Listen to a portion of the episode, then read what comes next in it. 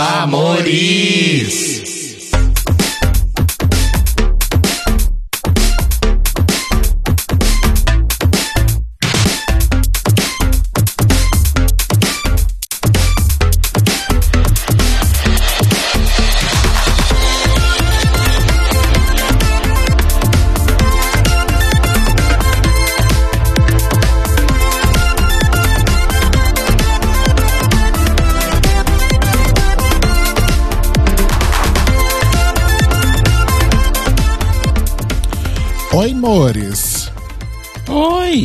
Dia, boa tarde, boa noite, Brasil. Está no ar. Ai, eu queria fazer um negócio diferente, mas não, não, não sai, sabe?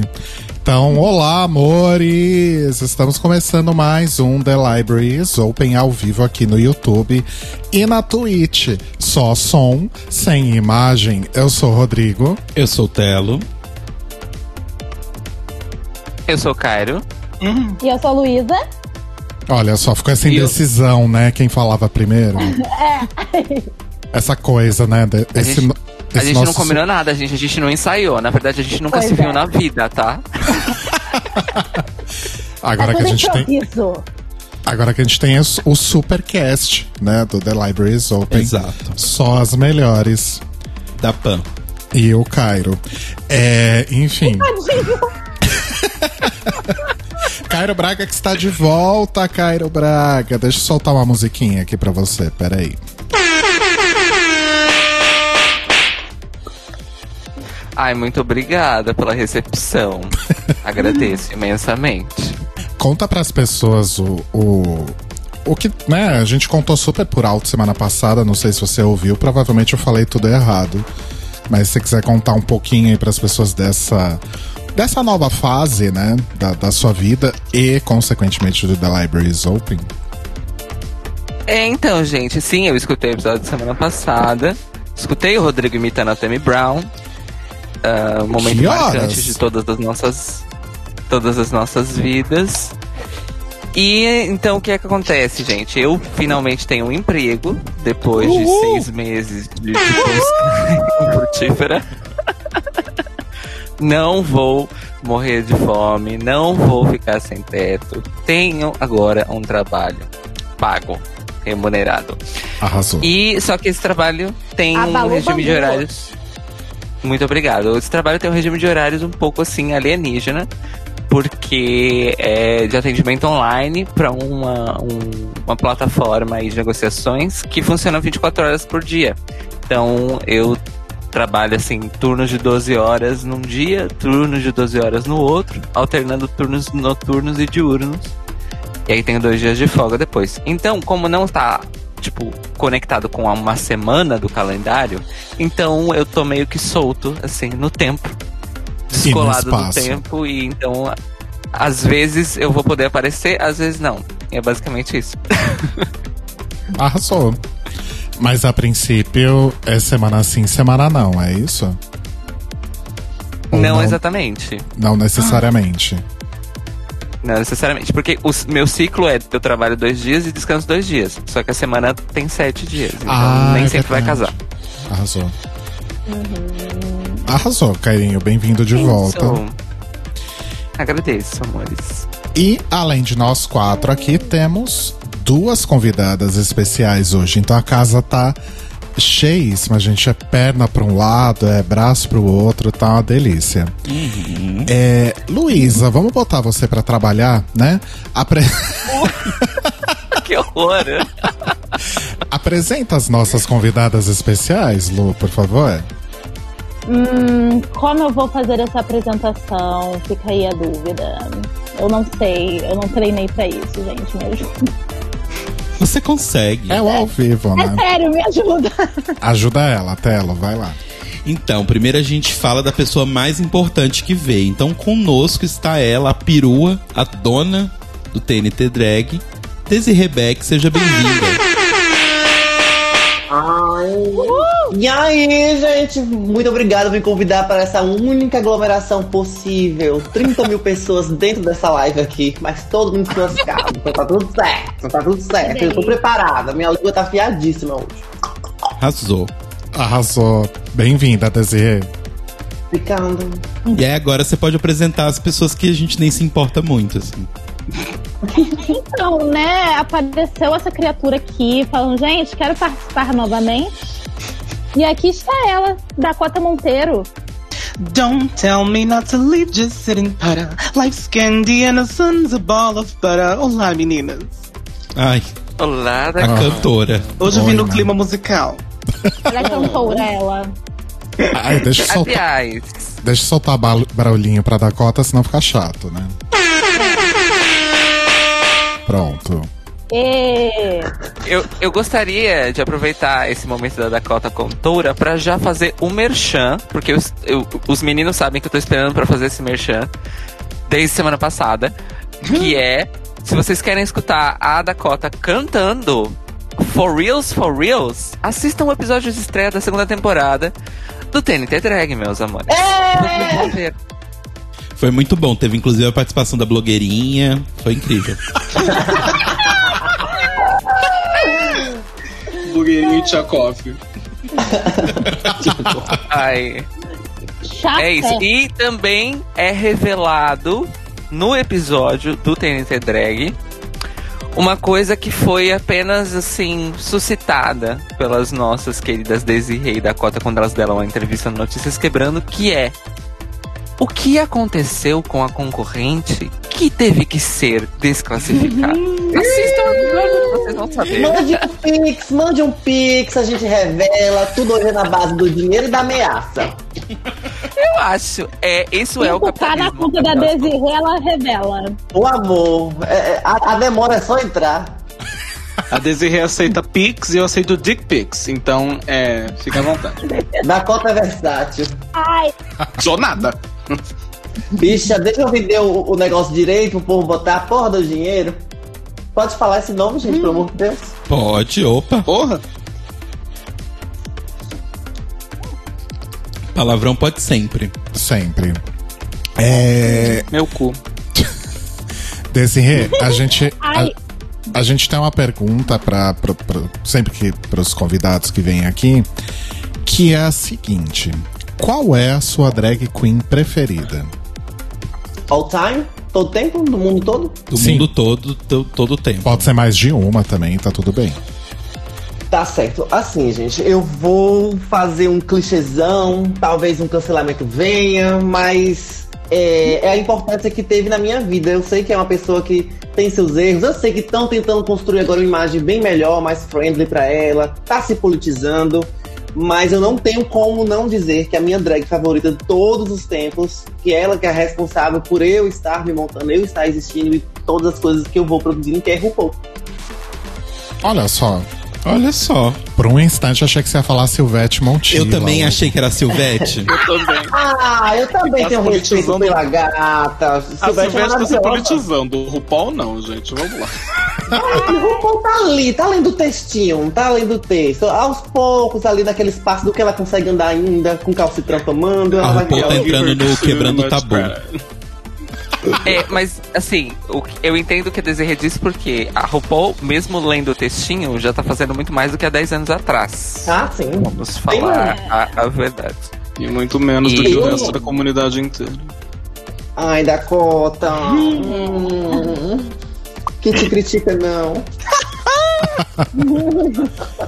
E Dakota, a sua drag preferida mudou ou continua sendo você mesma? Continua sendo eu mesmo. Porque se a gente não se amar, é, quem que vai amar outra pessoa? Olha aí, pegando a... criticou, criticou e tá roubando a frase da mulher lá. Oh, Ah, ela roubou tudo, da- ela roubou tudo dela. do, do movimento ballroom, então foda-se. Deixa ela, deixa ela ladrona. Já prescreveu tudo. Gente, eu quero pra ontem um podcast. O nome do o podcast vai ser toda semana a Dakota e a Desirê discordando sobre alguma coisa. Sim. Mas é isso, amor. A gente, só sabe fazer isso na vida toda, É discordar. basicamente o sibling rivalry do Brasil. Ai, chamar ai. rinha de transformistas. tá aí um ótimo nome pro podcast, inclusive. Tá, um ótimo. É, eu acho também. Vamos patentear. Bom, gente, antes da gente começar de verdade, então, aqueles recadinhos de sempre. Então, The Libraries Open transmite ao vivo toda segunda, 21 horas, horário de Brasília, meia-noite, horário de Lisboa, em youtube.com/barra The Libraries Open Podcast ou lá na Twitch, twitch.tv barra Tlio Podcast. E aí depois, no dia seguinte, você pode ouvir no seu agregador de podcast preferido, nos streamings, no nosso site, thelibrariesopen.com.br, pode indicar para as amigas, marcar no Instagram, é, fazer um pix, enfim, o que vocês quiserem. Exato. E falando em fazer Pix, se você tiver uma graninha sobrando aí, entra lá em apoia.se barra The Libraries Open e ajude a gente com a quantia que você conseguir.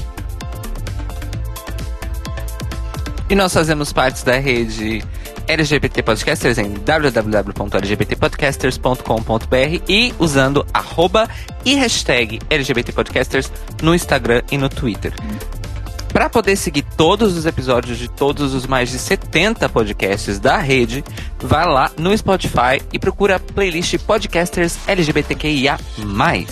É atualizada todo domingo com os episódios mais recentes de todos os mais de 70 podcasts da rede. Eu gosto de falar esse número porque eu nunca na minha vida pensei que fosse chegar nesse número, mas chegou.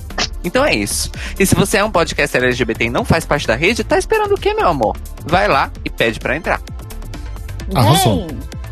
É, sobre essa questão do apoio, inclusive estamos aceitando, precisando de novos apoios, porque temos aí problemas é, técnicos de equipamentos e afins que precisamos resolver. Né? Exatamente. Inclusive, para quem não acompanhou as, as nossas redes hoje, nessa segunda, dia 22, é, não tivemos episódio do Notícias Quebrando, justamente por problemas técnicos, né? É, enfim.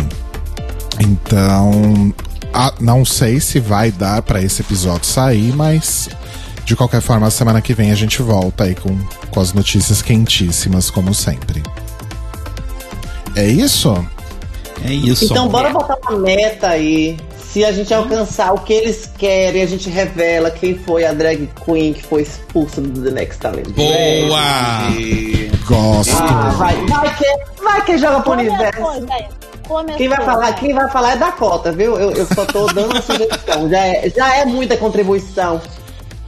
Adoro que ela, que ela oferece o cu dos outros pra fuder. Que delícia. que dá. Amo. Vamos lá pra nossa transição, então.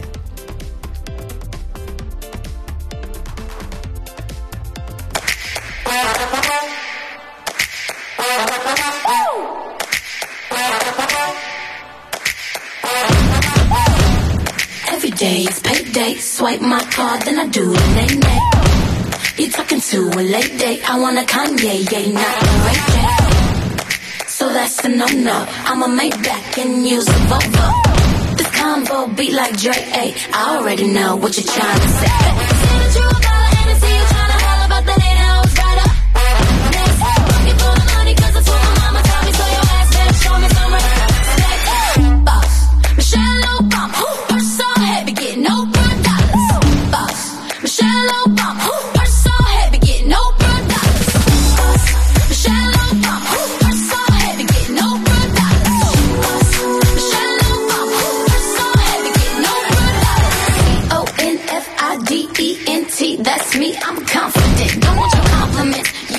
Olha, eu só quero dizer que se eu fosse a Michelle Obama, eu processava por uso indevido do meu nome. Mas enfim. É, essa música ainda é com a John? ou- É com a John. É com ela, mas ela saiu por causa disso, não tinha como pagar. Ela foi lá fazer o seu Havana o Naná, porque Uhum. pra ela já deu. Mas o Fifth Harmony existe ainda? Existe e ainda chama Fifty Harmony, você acredita? Olha só. Gente, não, gente, já acabou. Acabou. Acabou? Já acabou, Ô, amor. Queimou tudo que tinha que queimar. Nossa, a KB, Beijo, a, Leila a KB Lopes. John destruiu a banda. Elas não vêm mais. O Fifth Harmony morreu. Aham. Que triste. Ah, Uau. você tá triste mesmo? Essas bandas novas, assim, eu gosto só das misturinhas. Ah, eu É também, também. As misturinhas eu Eu gosto. não vejo diferença. Ah, bicho, Eu é só gosto de diferente. Luna mesmo. A K-Popper aí. Na verdade, a Luísa não é K-Popper, ela é lunática. Ela, ela é É Orbit. diferente. Amo. É, gente, hoje eu não tô afim de seguir o roteiro do episódio, não. Eu acho, Ah, que, eu não? vou, acho que eu vou desconstruir. Tá bom. É, vamos, come- vamos começar logo falando do Rusical, então? Vamos. Então, Não vai falar nem da audição, um super. eu acho que a gente pode misturar tudo e falando tudo junto. Bora.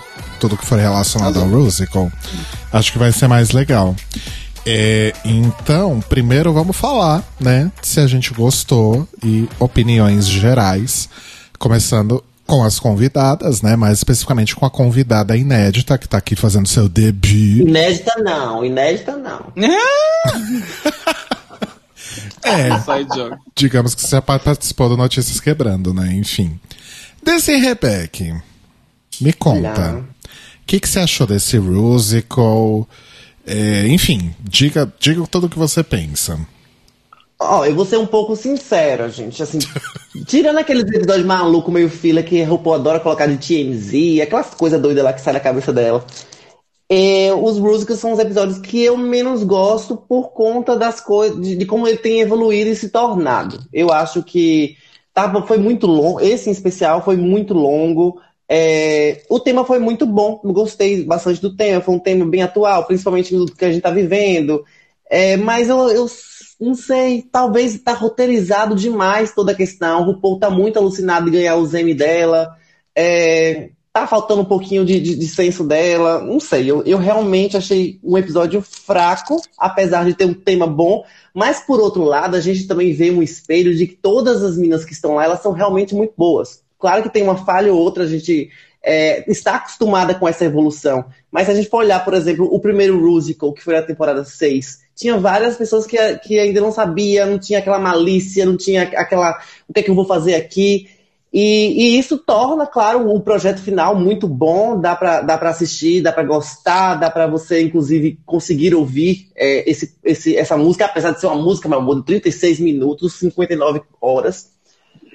É isso, eu acho que o que pecou mesmo foi a questão da duração. Eu acho que todas foram muito bem, teve uma ou outra, assim, e também tem uma coisa que me irrita bastante, que é aquela, aquela edição de colocar a, a fisionomia de Michelle não gostando de uma, que é exatamente para fazer com que todo mundo não goste, sabe? Parece que já é um- um- uma receita de bolo. Ah, eu quero que a edição. Eu acho que as pessoas não devem gostar dessa parte aqui. Aí bota a cara de Michelle lá meio, meio desprevenida, não gostando. Já, já tá meio que tudo muito roteirizado pra mim. Não tá passando mais naturalidade, tá faltando. Então acho que RuPaul já tem que repensar esse formato de musical. Entendi. Tá aí.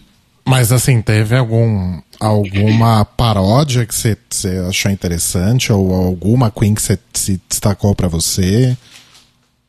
Não, eu acho que foi finalmente o episódio que Rosé acordou e tava, e tava tipo a fanbase toda esperando, meu Deus, eu preciso dizer que eu sou time Rosé, eu preciso dizer que sou time Rosé, e foi finalmente o episódio aí que Rosé alimentou esses, essa fanbase aí. É tanto que no outro dia já tava todo mundo enchendo aí as redes sociais, time Rosé, time Rosé, a melhor, a melhor. Quando até então ela não foi tão boa, sabe? Não teve tanto destaque assim como a Simone já tava tendo, e foi exatamente o episódio também que deu essa derrocada em Simone e fez essas comparações aí surgir de quem é que pode ganhar finalmente a coroa. Verdade. Pessoal no chat aqui tá falando sobre esse negócio de mostrar a cara da Michelle e tal. Que também mostraram a cara do Jamal umas 15 vezes, né? Sempre Sim. pra Simone ou pra Candy, né? Uhum. Sim, Tem que e- é, já, é um- já tá né? roteirizado ali. A, a edição quer fazer as pessoas engolirem o resultado, que seja justo ou que não seja, mas já tá uma receita de bolo. Todos os episódios vocês vão saber que quando Michelle, ou talvez um Jamal, que, que já, é um jurado muito mais íntimo de RuPaul, que tá, volta e me aparece lá, ele também já tem esse, é, essa experiência fazendo lá em Las Vegas com as meninas. Então, sempre tem esses signos espalhados no episódio, já é um roteiro pronto, e isso já tá me deixando assim com a pulga atrás da orelha, inclusive eu questionar se realmente tá ruim aquilo, ou se é a produção que tá querendo que fazer com que eu não, não goste, para que o resultado que eles entregam no final do programa seja justo. Uhum. Fatos. Fatos. Fatos. Thank you. I'm into fashion. There you go. Ai, pera. Eu já perdi o timing, né? Já. Thank you. I'm into fashion. Here we go! Enfim. E você, Dakota? A cantora da Costa. Será que a Dakota vai discordar ou concordar? Vamos ver. É óbvio, Desse safada. geralmente eu discordo. Ahn, eu, eu achei, tipo, musicalmente, eu gostei da maioria das músicas, sabe? Eu acho que foi, muitas delas foram muito interessantes.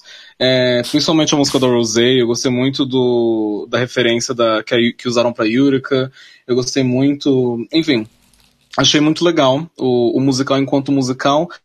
Eu acho que o tema é um tema que eu já fiquei com preguiça a partir do momento que eu vi. É que é muito ok boomer, sabe? Tipo assim, os, os roteiristas, tipo, um bando de gente velha branca se, se dispõe a falar de rede social e foi exatamente o que eu esperava. Que é tipo, meu Deus, as redes sociais eram pra, ser, pra gente ser amigos, mas agora a gente tá tão dividido. Ai, como a gente briga, como a gente tá radicalizado, meu.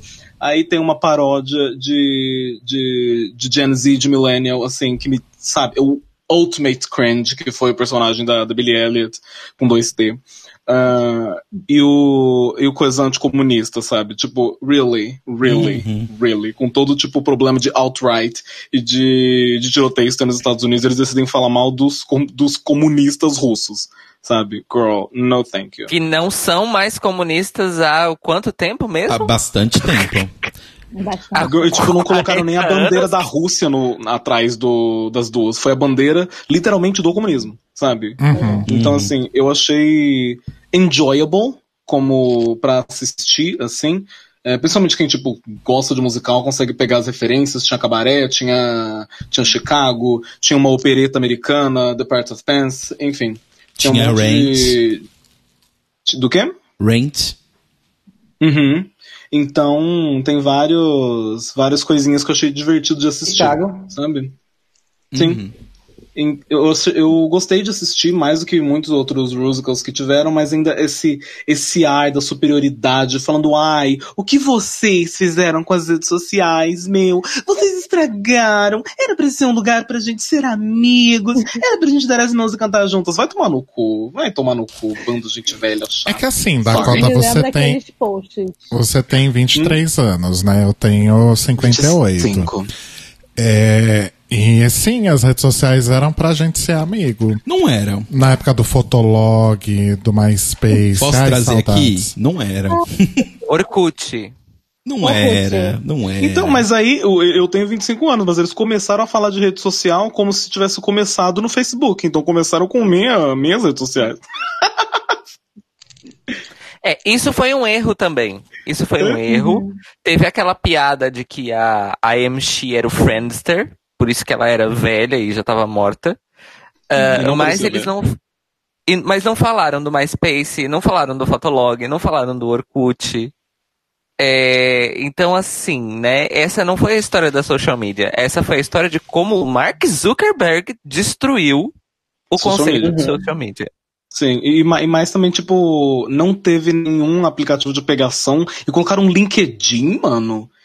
É, tipo. Um LinkedIn, tipo, rede social, sabe? O, o culto de. A seita dos coaches, vai se foder, pra que colocar isso? Pois é. É que Eu tenho agora virou tipo- rede social de coach, né? É, agora as pessoas são tipo criadores do LinkedIn pra falar, se você acordar às 6 horas da manhã e não dormir nenhum dia na semana, você vai ser bem sucedido. E tipo, ah, foda.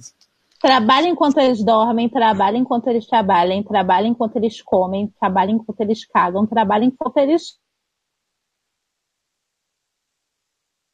Opa, Alô. trabalham. trabalhe. Mas é, só voltando um pouquinho no, no, no Tá negócio. trabalhando? no negócio que a, a, a Dakota falou lá das russas e tal, é, super concordo, e super, tudo que você disse é, é real e fato. Mas a inspiração foi o negócio que aconteceu lá nas eleições, nas, nas eleições que o Trump venceu, não é? Então, sim, só que o que eu concordo com a Dakota é que assim, teve o lance sim das eleições e tal, mas a coisa já vinha de- degringolada há muito tempo. Não, E outra coisa, o problema das eleições não foi a Rússia e não foram os comunistas. Pelo contrário. Não, sim, foi sim. a, a Uhum. direita alternativa, sabe? Se for pra colocar isso, colocar os comunistas como, tipo, os vilões do rolê, sabe? Desculpa. É, a LG o programa LGBT com esse tamanho de, de alcance, ficar espalhando teoria conspiratória, é o fim. É Uhum. o fim. Sabe? Não adianta falar mal do Trump e depois fazer a mesma coisa que ele fazia. Mas é exatamente justo. isso que tá pecando na questão do roteiro de RuPaul. Ela tá pegando uma receita de bolo e lá eles têm, sim. A- Aqui a gente consegue é, problematizar isso. Só que lá eles ainda têm muito essa questão do socialismo ser um vilão. Lá eles vendem o American Dream. Não importa se você é democrata, não importa se você é republicano. Eles Sim, porque vendem lá não existe esquerda, basicamente. É, não existe. E, e são, são partidos que eles não conseguem nem chegar às eleições com, com essa forma como eles colocam lá de eleição é, através de primárias. Então é muito complicado você quebrar uma cultura, porque é mais uma vez a gente chega a pensar sobre RuPaul's Drag Race como ser um, uma- uma- um- um produto de cultura totalmente americana. Eles não olham, eles não ligam para o que está fora dali e para como as pessoas podem reagir a esses desafios. Então eles vão continuar com esse signo, sim, de que é, o socialismo é o grande vilão, é, de que a Rússia, eles nem sabem mais pra, o que, que a Rússia está fazendo da vida, mas eles querem vender essa imagem de Rússia como uma socialista mal, maldosa. Vocês vê, inclusive nas séries, séries que era para serem ditas como como é, séries legais, séries cool, como aquela série da- das, das Rustling, como é o nome dela? Me fugiu o nome. É, Glow? Glow. Eles ainda vendem é, é, é, a Rússia como, como esse, esse grande vilão e não seria nada surpreendente você ver isso em RuPaul. Uhum. Não sei, não, não me surpreende, mas eu também não vou ficar, ai, tadinho, eles são americanos, eles não sabem. Eu vou criticar sim. Não, a crítica tá aí. A, a gente consegue. é A crítica Dakota, tá aí, cara, a quem gente, A gente consegue, é. A gente consegue pensar nisso. Só que lá, se você tenha certeza, você pode ir em qualquer pasta do Reddit, eles não vão nem sequer citar sobre isso. Porque tá vão muito sim, enraizado. Vão sim. Existe uma, uma esquerda online forte, sabe? Existe ContraPoint, existe Philosophy Tube, existem vários criadores que são de, de esquerda radical nos Estados Unidos, é que eles não chegam no mainstream, sabe? É, Ah, e é, que nem- a gente tá falando exatamente de RuPaul's Drag Race e Reddit, que são é, mainstream gritando. Oh, well. Olha, eu, eu, eu tenho uma coisa pra falar sobre o Reddit, sobre o subreddit de RuPaul's Drag Race. Se você vê alguém lá falando sobre isso, sobre isso que nós estamos falando aqui, pode ter certeza que a pessoa não é dos Estados Unidos. Uhum. That's tea. Exatamente. Exatamente. É disso que eu tô Pode falando. ter certeza, pode ter certeza. E essa questão dos produtos culturais estadunidenses, eles nunca olham pra fora, gente, isso nunca vai mudar. Desculpa falar pra vocês. Nunca. Nunca. Uhum. Só no Nunca vai mudar. Só o mundo se resume aos Estados Unidos. E só não se resume aos Estados Unidos quando eles têm que arranjar um vilão. Aí eles arranjam qualquer. quando Aí, é- eles, aí eles lembram que existem outros países no mundo, aí eles falam: hum, nesse filme, nessa série, qual desses países que tem nesse mapinha aqui que eu achei na internet vai ser o vilão? Vamos lá, Unidunité. Aham. E vocês já perceberam que sempre quando vem algo de uma cultura de fora, eles chamam de invasion? Uhum. Tipo, invasion K-pop, invasion não sei o quê. É sempre invasão, é sempre invasão. Então ele, é como eles se sentem. Ah, bora ver quem é que vai invadir agora e vai ser o momento. É e depois porque eles se vai fechar sentem- totalmente o mercado para ele. Eles se sentem o padrão e o standard, né? Então tudo que é diferente deles tem que receber uma característica, porque teoricamente a coisa sem características, muito entre aspas, é eles, né? Enfim. Sim, e tipo, é, eles se colocam assim e um viralatismo nosso encara isso como verdade também. Uhum. Mas O que, só. é, o que é irônico porque quando se trata de invasões da vida real, guerra, be É. bélico, coisas bélicas, quem é que invade, né? São eles. Não, aí é missão de aí é missão humanitária. Não é É. invasão, não. Eles estão levando É a democracia para os lugares. Igual A as unidades democracia. pacificadoras que tem no. Rio, né, Lua? É a mesma lógica. É, é. São os pacificadores da capital dos Jogos Vorazes. Basicamente isso.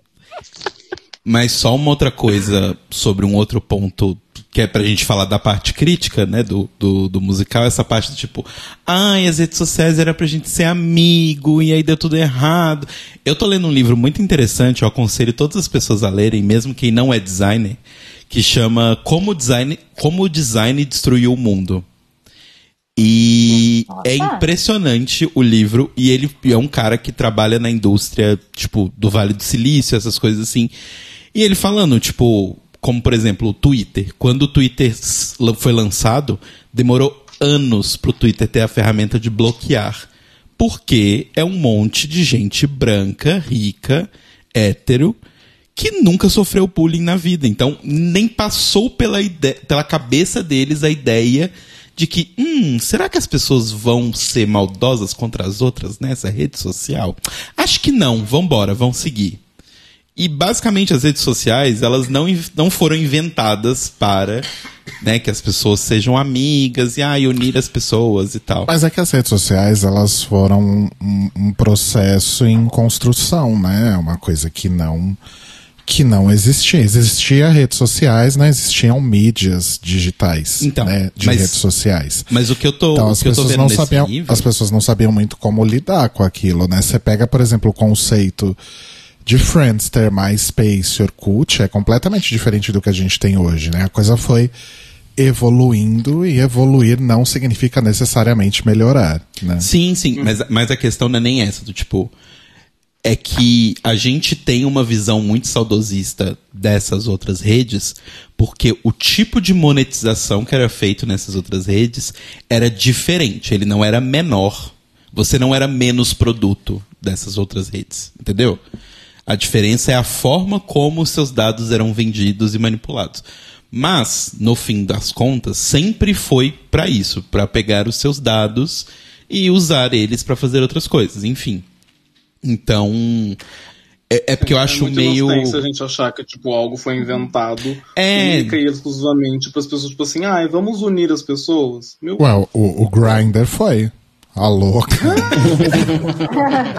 E ainda assim, só é resultado de só resultem cria de baixa autoestima no mundo inteiro. É, tipo, a, a grande, vai, vamos colocar aqui, invenção, muito entre aspas, de Mark Zuckerberg e sua galera, na verdade foi como fazer o lucro acontecer muito mais rápido do que acontecia nos outros. Tanto que os outros acabaram.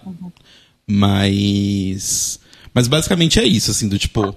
Até tem uma criticazinha aqui e ali, ali no Rusical, né? Tipo, ai. Na hora que volta, tipo, É, eu achei que são críticas meio lugar comum, assim. Sim, sabe? isso que eu ia falar. Tem umas críticas, mas elas são super rasas, assim. Como um laguinho, uma poça d'água no asfalto. Mas enfim, estão lá. Pelo menos E estão lá do que não estão. na- E ainda joga água na plantinha de, de nichos, deles quererem rotular públicos. Eu achei, por exemplo, o TikTok, o que eles fizeram, eu achei que foi uma coisa tão mais infantil gosto. do que eles têm. Sim, muito, nossa, foi horrível. Eles infantilizaram tanto. Foi, foi péssimo, foi péssima a proposta pro TikTok, e aí a Elliot vai lá e deixa a coisa mais péssima ainda. Mas enfim, o, a, a diferença, eu acho que essa diferença que o Rodrigo pontuou é uma coisa que a gente não fala muito, que é como é que nós passamos de redes sociais para mídias sociais. Porque isso, isso é um, uma divisão histórica extremamente importante pra gente entender como é que a gente chegou até aqui. Eu acho que, por exemplo, na época do Orkut e MySpace, o, MySpace era, era uma rede que literalmente tinha anúncios nas páginas. Uhum. É, então, assim, por mais que tivesse anúncio mesmo, tipo pu- publicidade como se fosse qualquer outro site, tipo UOL ou o que seja, ainda que o MySpace você pudesse postar suas músicas, aquela coisa toda, ainda não tinha aquele conceito de que não são só, não é só você que está aqui que é o produto, mas o que você está produzindo também é o produto. Eu acho que a grande mudança, a grande mudança de paradigma do Orkut para o Facebook, considerando quem é que dominava cada, cada área, vamos dizer assim, da internet, é que o Facebook tem a proposta de que não apenas você é o produto, mas o que você fala e o que você pensa é o produto. E não apenas isso, mas nós vamos criar um mecanismo para que você sinta a necessidade de produzir esse produto o tempo inteiro sem parar.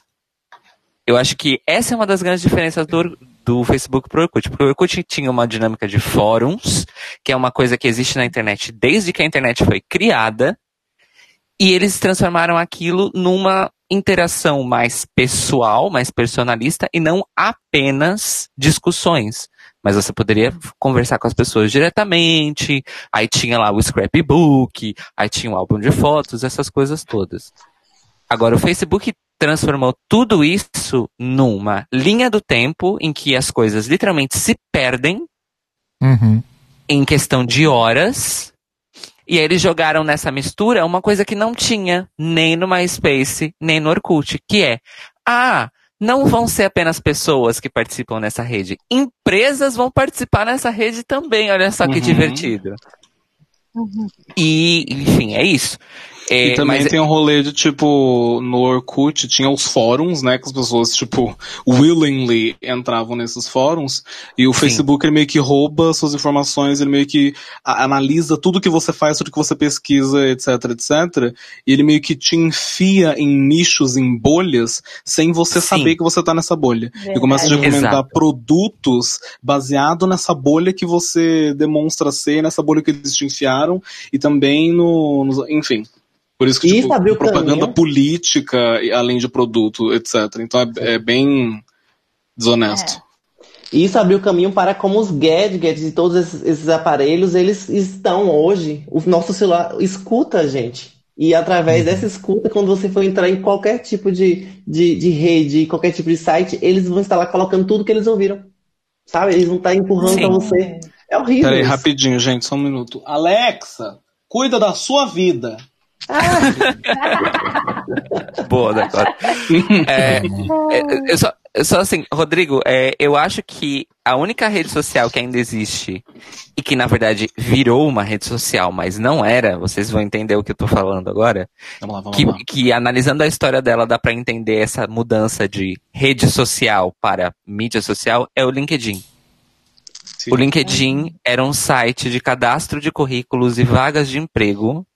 E em uma questão de uma década, ele virou uma rede social, ou pior ainda, uma rede de mídia social. Yes. Eu acho que foi Sim. uma das transformações mais radicais que dá pra, que dá pra ser documentada e, tipo, e pesquisar sobre e testemunhar essa transformação. Acho que é o LinkedIn. Aí eu até entendo a presença do LinkedIn no, no Rusical, ah, porque o, o LinkedIn, na sua transformação pra mídia social, eu acho que é a, a transformação mais caricata de todas, na minha opinião. Sim. É, tem uma. é, todo mundo aqui chegou a pegar o, o Orkut? Sim. Sim, sim. Ai, saudades, né? É, tem, tem, Saudades umas, tem umas discussões, umas discussões conceituais também se o YouTube e o WhatsApp seriam mídias sociais também, né? Pra mim, o YouTube e o WhatsApp são mídias sociais. Sim, eu concordo também. Porque a estrutura do WhatsApp, ela é basicamente a estrutura de um fórum. A diferença é que o fórum, a mensagem normal, né, a mensagem padrão é em grupo e a mensagem individual direta é separada. O WhatsApp é o contrário. A mensagem principal é a direta, mas você tem um monte de grupos com as mesmas pessoas e as pessoas se revezam. Tem grupo que não tem uma pessoa, tem grupo que não tem a outra. Então, assim, pra mim é a mesma coisa. Então, eu acho que o WhatsApp ganhou esse caráter mais de redes sociais, de mídia social, na verdade, quando surgiu a possibilidade de você criar grupos, né? Porque até então ele era um comunicador instantâneo. Sim, sim. sim. Né? Ele era um ICQ, um MSN Messenger, enfim. Mas enfim, Saudade MSN. né, gente? Saudades MSN. Só pra gente deixar Oh. isso para as pessoas ouvindo a gente, não acreditem nessa parte inocente. Tem uma coisa que redes e mídias sociais não são, são inocentes. Nossa, não mesmo. Nada Mas- é inocente. Mas voltando ao Rusical, Lu, o que, que você achou? Então, eu gostei do Rusical. Eu achei que foi, como eu tava comentando no Twitter no dia, eu achei que foi um dos melhores que a gente teve. E assim, essa, essa visão que a Dakota falou, né, de ai, parece que é, ai, vamos todos ser amigos, aquela visão de gente velha. E isso me lembra muito o pessoal que eu tenho, assim, tias, o pessoal que tem da minha família, que fica mandando aqueles, aquelas correntes de, ai, porque no meu tempo é, as pessoas iam brincar na rua E o pessoal ficava na calçada fofocando, não tinha Facebook, vamos desligar os celulares e dar as mãos. Eu fiquei esperando um final desse, inclusive. Teria sido legal. É, a RuPaul só não é doida de fazer isso, né? Porque aí ela perde É. vários patrocínios. Ah, você não quer estar nas redes Sim, mas sociais, ainda não, é uma? Então, a coisa que mais me irrita é do tipo assim, as redes, as redes sociais se transformaram? Sim. Aí você pega e você vai colocar a culpa no público. É tipo, ah, é Pois culpa é. de quem tava usando, que isso ficou radical, né? Olha o que vocês fizeram com a mídia social. A mídia social é Olha uma o que coisa tão vocês boazinha. Vocês poluíram, vocês poluíram a água. Ah, Exato. Mas, Responsabilidade é de vocês. mas em contrapartida, naquele momento que as, que as queens estão se maquiando, tal, se, se preparando, que elas começam a falar sobre redes sociais, né? Eu acho que perderam uma oportunidade, ou talvez não quiseram tocar nesse ponto, sobre toxicidade do fandom dentro da- das mídias sociais, né? é, eles meio que tocaram isso na hora que a. Que a Que a Candy falou Ken, da Aja. é, que a Raja por conta daquela fala do You're Perfect, You're Beautiful, Da da Valentina. Evangelista, que pra mim foi só um meme. É. Ela recebeu hate por dois anos, espalhou pra casa da House, da House of Aja, que espalhou pra casa da, da, da família dela, que depois a empregada dela começou a receber hate também. Aí o cachorro, a conta de cachorro dela começou a receber hate. Tipo, Ela recebe até hoje, bem dizer. Ela parou de se É a mãe dela mas foi ainda ameaçada. tem gente A mãe dela foi Ainda ameaçada recentemente. mandando. Pois é.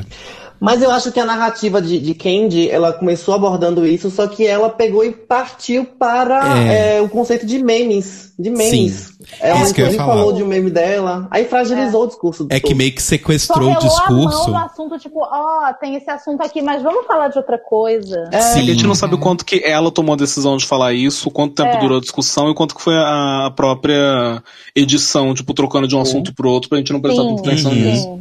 É, porque tem aquela. Porque o, o- o chato é que no final, a, a, a mensagem que fica pra quem tá assistindo só como entretenimento e tal é do tipo: Ah, se ia- irem atrás de você nas redes sociais e te fizerem bullying. fi- Seja esperto e, e, tipo, reverta isso de uma forma inteligente. E não cobrar de quem precisa cobrar, que é da rede social de não deixar que isso aconteça. Como se fosse e nem, e nem tudo tem como você transformar num meme, sabe? Que tem, ela pegou e fez um post que foi, tipo, não intencionalmente engraçado, beleza, tem como virar meme. Agora tem gente que simplesmente, tipo, a- agora, ela não tá recebendo coisa de meme. Tipo, as pessoas estão ameaçando ela e a mãe dela de morte, não por conta de alguma coisa engraçadinha que ela fez. Não tem como você pegar, tipo assim, kkk, mandar a mensagem pra minha mãe, kkk. Uhum. Verdade. Com certeza. É, e também como se fosse super simples você reverter esse tipo de coisa, né? Tipo, É. não funciona, não é assim que mundo- funciona, não funciona pra tudo, né? E Não você tem que funciona ter pra tudo e não isso pra funciona isso. pra Pra você, todos. tipo, ser atacado e tacar o foda-se, sabe? Não é todo mundo que consegue, tem gente que vai se sentir afetado de verdade. Exato. E é isso, e o RuPaul não tá nem aí, a edição não tá nem aí, ficam sempre nessa questão do bom senso. A gente, é, eu falei mais cedo sobre a, a minha, a minha drag favorita, eu, eu falei sobre RuPaul, sobre ela ter melhorado, mas refletindo sobre tudo isso aí, eu vejo como as coisas que ela tem feito é uma política de bom senso, sabe? Por exemplo, é, trocar o, o, o woman por drag, may the best drag win, são coisas de bom senso, são coisas que a gente espera de uma pessoa de um hétero, de um hétero normal, ter um bom senso e como é que vai tratar as pessoas para não perder cliente, sabe? Uhum. E ela, como uma pessoa da comunidade, uma pessoa que viveu momentos pesados, RuPaul estava ali na década de 80 vivendo um, um momento crítico, que é como a, a comunidade toda estava sendo excluída por conta da, da pandemia, né, do, do HIV. Então, é muito complicado é, analisar a forma como o programa vai jogando isso para as pessoas e elas não abordam as coisas. É- É sempre tudo muito raso, é sempre tudo muito rápido para que as coisas, para que tenham muita informação e que as pessoas às vezes não tenham tempo de pensar sobre aquilo e às vezes até refletir sobre como o próprio programa não leva eh, o caminho a nada. Uhum. A gente até vem falando aqui desde há um certo tempo que, tipo, o programa, há muito tempo, ele não é mais para pessoas LGBT. Ele é um programa para pessoas hétero que pessoas LGBT assistem porque nós estamos lá, então nós estamos nos assistindo. Mas não é pra gente, há muito tempo.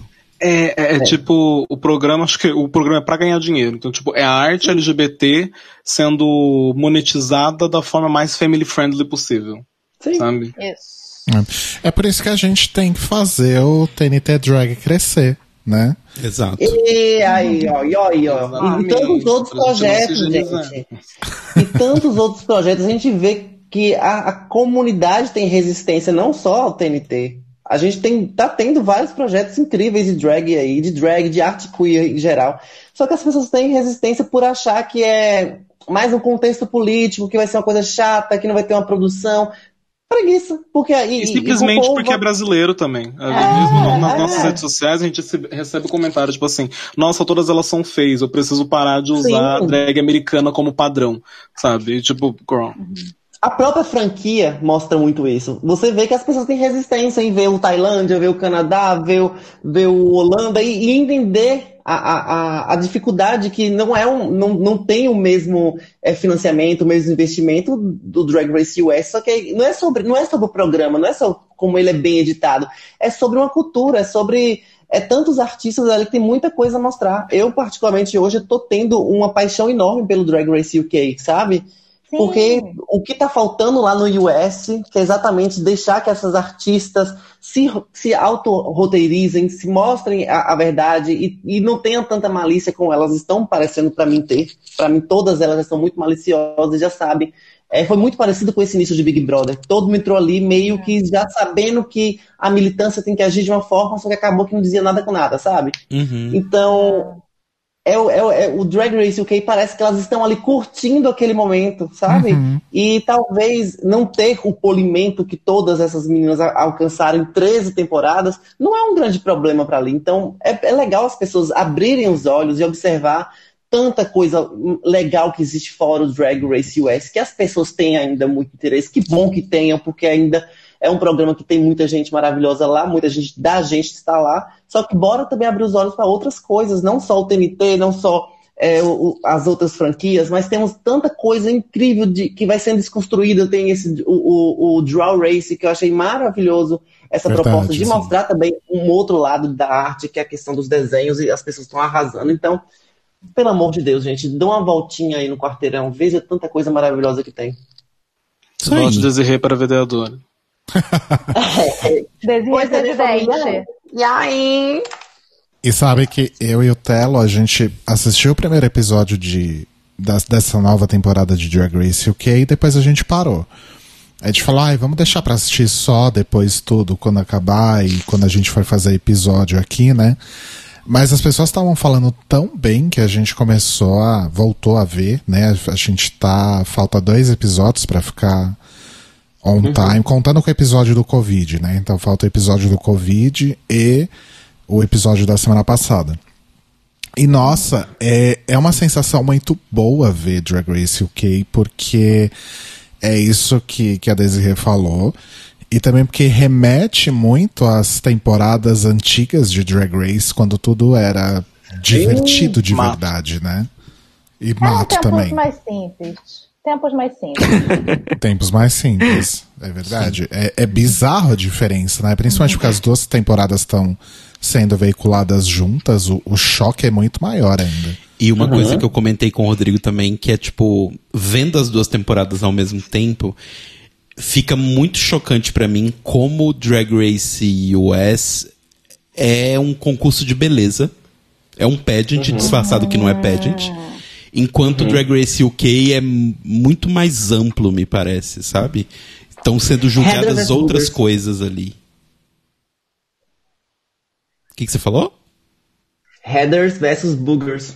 É, exato, sabe? Do tipo, não, não, não, não tem esse tipo de coisa. Tipo, tem umas rixas, tem umas coisas ali. Mas não sei, eu acho que até a forma como a produção se comporta me parece muito diferente.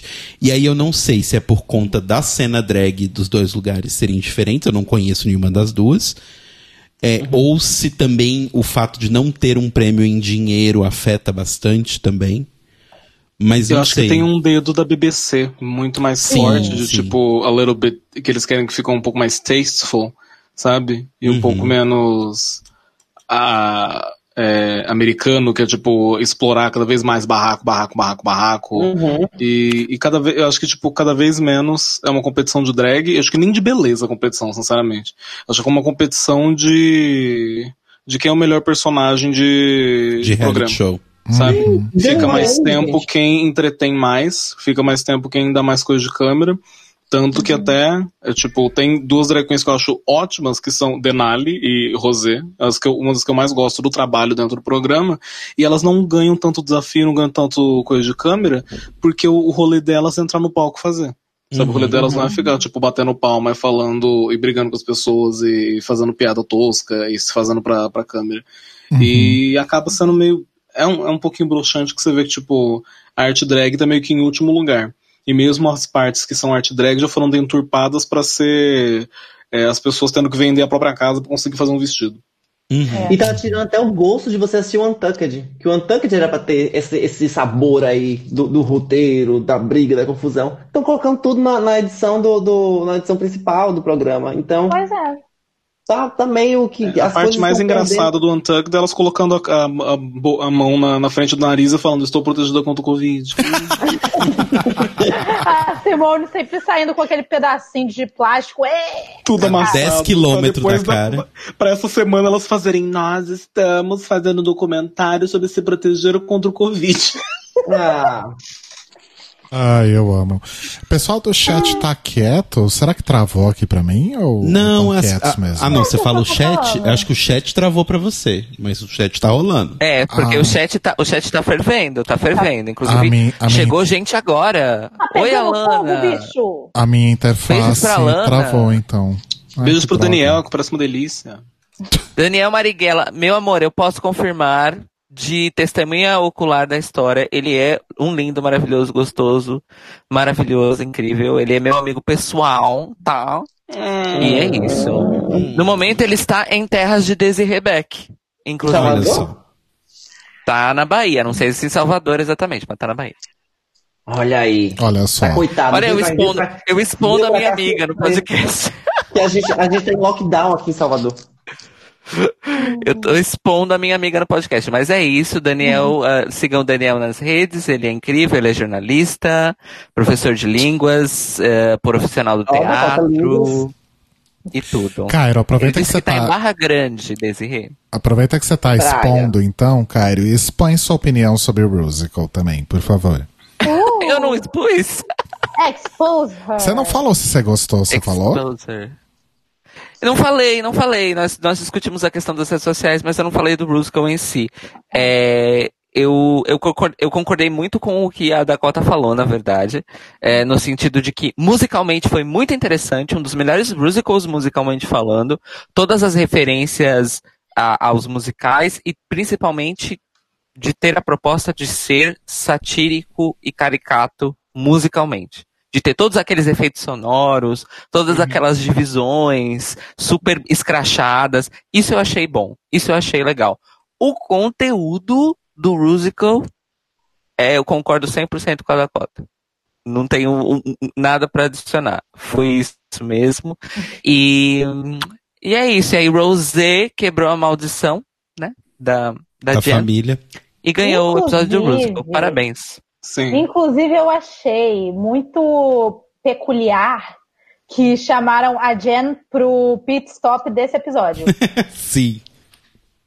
Ai, eu não Foi de vi. Eu propósito. consigo, eu consigo imaginar ela tendo uns flashbacks de guerra, assim, tipo, Jen, you're safe. E aquela cara dela. A cara dela. Sim, mas tipo, acho que a gente fica muito com esse rolê do tipo, ah, as pessoas estão traumatizadas, etc, etc. Mas quando você, Aham. tipo, a, quando as drag é amiga, amiga mesmo, por mais, tipo, até eu, a dizer, a gente, a gente briga aqui no, no pod, às vezes briga no, até na vida real, mas, tipo, no rolê de verdade, sabe, a gente se ajuda. Uhum, Eu tava no- Com certeza. a gente tava filmando as coisas do TNT, tinha dia que só ela gravava, e eu ia lá, eu podia ter ficado em casa dormindo, mas eu ia lá e eu ajudava ela a colar unha, ajudava a arrumar o cabelo, ajudava numa Toda direção. cota sabe colar unha. É, Olha. não sabe colar unha. É, Dakota Manicure. manicure, Manicura. cota Leila. Dakota Leila. Cabelos, unhas, hidratação e unhas. Tudo esterilizado pra você não ficar mal. Mas é isso, assim, tipo, eu não acho que, tipo, a, gente, a, gente, a gente fantasia que as drag queens estão brigando, mas, tipo, porra, a própria Laguna Blue do Stephanie Child tava, tipo, pintando o vestido pra Rosé, sabe? Uhum. Uhum. This is drag. This is the part of drag I wanna see. Sim. Yay. E você, Telo Caetano? Eu não vou me alongar muito porque eu concordo com as pessoas. Eu, Tipo, musicalmente eu achei bem legal também. Adorei as referências a Hamilton, adorei a referência ao Funny Lady. Eu achei bem legal. E mas né, o conteúdo tem seus probleminhas aí que já esperávamos, né? Afinal, americanos fazendo americanice. Então, Sim, com certeza. Carbonara tá querendo dar a opinião dele. o Cabanara tá opinando muito. Detalhe, Luísa, a porta está fechada e vocês estão ouvindo. Exato. Nossa, Que em pessoa deve tá muito, tipo, miau! Miau! Detalhe, ele acabou de comer. Comida não é. Fome não é porque ele acabou de comer, ele só simplesmente quer atenção. Uhum. Ah, Nossa, eu. hum, Da cota Leila sim. pra da cota Carbonara. mas, mas, gente, é, a gente vai falar As sobre tipo, detalhes das performances ou vai falar, tipo. Vamos Podemos falar falar de detalhes. detalhes. Eu só quero adicionar também que eu não tenho nada Ah, a adicionar sobre gostar desse musical ou não. Você não gostou nem nada desgostou. contra, mas também nada a favor. Não, tô brincando. Não eu, gostei nem desgostei, A sua apenas é aqui na dó. do Timóteo. É porque assim, é, sempre que, que, que tem esses, esses. Primeiro que assim, musical, de fato, é, é um dos meus desafios preferidos de Drag Race, sempre. E aí eu fico comparando com os anteriores, né? Então, quando a gente compara esse com aquele que teve do, do Trump, que era tipo Greasy, Uhum. eu acho que esse foi muito melhor. Mas eu não sei se ele foi melhor que o das Kardashian, por exemplo. Sabe? Ai, Black China, pelo amor de Deus. Ainda bem que, ainda bem que Nina Bonina não fez Black China, não mereceu. Toma, cachorra.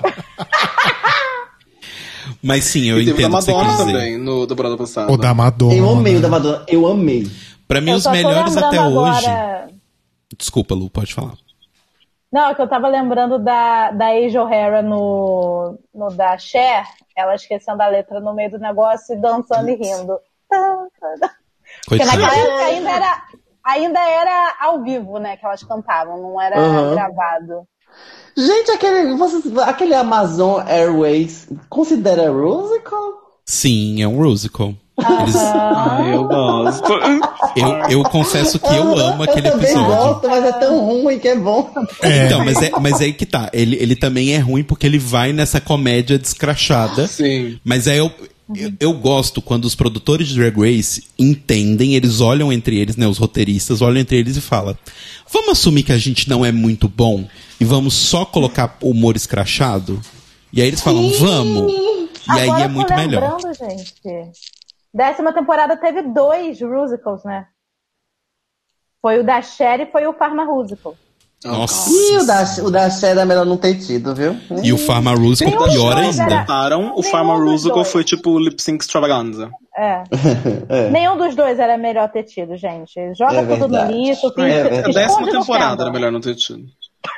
A sétima temporada. Oi. Eu gosto da sétima temporada.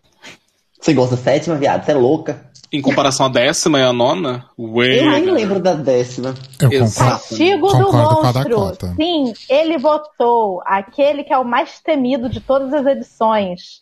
Escolha agora um brother para reassistir a sétima temporada. Olha.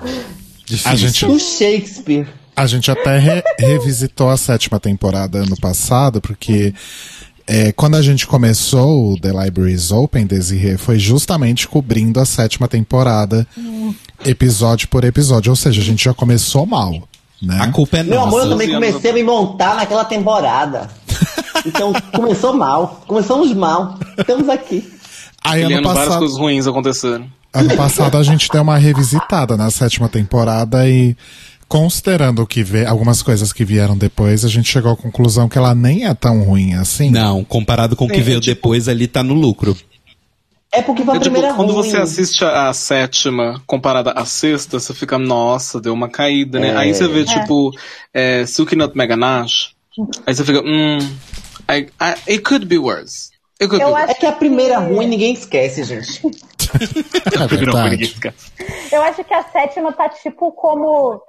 Tá tipo como se fosse o art pop pros Little Monsters, sabe? Porque na época que lançou, todo mundo odiava. Menino, Hoje em dia, todo mundo ama. Não fala mal do Art Quem Pop. ama, quem ama. Sorry, Art Pop é, é muito bom. Eu É gosto. muito bom, Não, mas gente. quem ama sete, gente, pelo amor de Deus. Muita gente. Oh, Eu não me incluo nessa, mas muita gente. É, tô achando você muito inclusa, viu? amar é um Ah. verbo muito forte. Mas enfim. Eu acho Nossa. menos pior. E o meu disco preferido da Lady Gaga é o Chick to Chick, a louca, né? é, enfim. Sua temporada favorita de Drag Race é a Holland, né? Ah, eu gosto da Roland, sabia, gente? Não. E da Mary Jane Holland, você gosta desse? Não. pra quem não sabe, a Desiree é hater de Lady Gaga. Tá? Mentira, viado, mentira. Olha só, eu tenho problemas com o que Lady Gaga fez pós-Tig to Tic. Problemas. Amo. Problema. Me incomoda o que ela fez. diva pop, bora. Ai, gente. Me Mas deixa. vamos falar de detalhes do Rusical. Vamos falar de Começa com detalhes a... do falar. Começa com a Tina A Tina, que é a MC, fazendo né? cabaré, né? que é lá Sally o, Bowles. ela era o Friendster, né? É... Gente, Fala, Lu. eu achei, eu achei, eu achei que ela não merecia ficar no low, não, a coitada. Tava, tava feia, como sempre. V- vamos- Mas não achei vamos que ela merecia, não. Não achei que merecia, não. Conduzir é muito difícil e as pessoas não levaram isso em consideração. Ela conduziu, ela foi ali. E, e ela tava bem, sabe? Só a roupa dela Sim. que. Que é Tina Burner, gente. Não, mas Eu- desculpa, eu, assim, é, eu achei que ela foi super bem é, Sim. sendo MC, ela foi super caricata, ela introduziu as Uhum. coisas muito bem, e até a roupa dela, tipo, não tá, inclusive é muito bom a gente falar sobre, vocês viram o rolê do, do Florence D. Lee? Não. Eita, que rolou. Florence D. Lee, o que aconteceu foi, enquanto ele tava fazendo as roupas da Tina, é, ele teve um problema que ele não tava conseguindo andar, não tava conseguindo ir no, no banheiro, ele teve que fazer uma cirurgia. E, tipo, ele teve cinco semanas pra fazer 15 roupas. E todas as Nossa. roupas foram feitas, tipo, é, conversando com outros costureiros que não eram, Ah, tipo, agora eu consigo trabalho dele compreender. e fazendo, tipo, todo o, o rolê, conversando por, por laptop com a Tina e com o costureiro na mesma, na mesma ligação.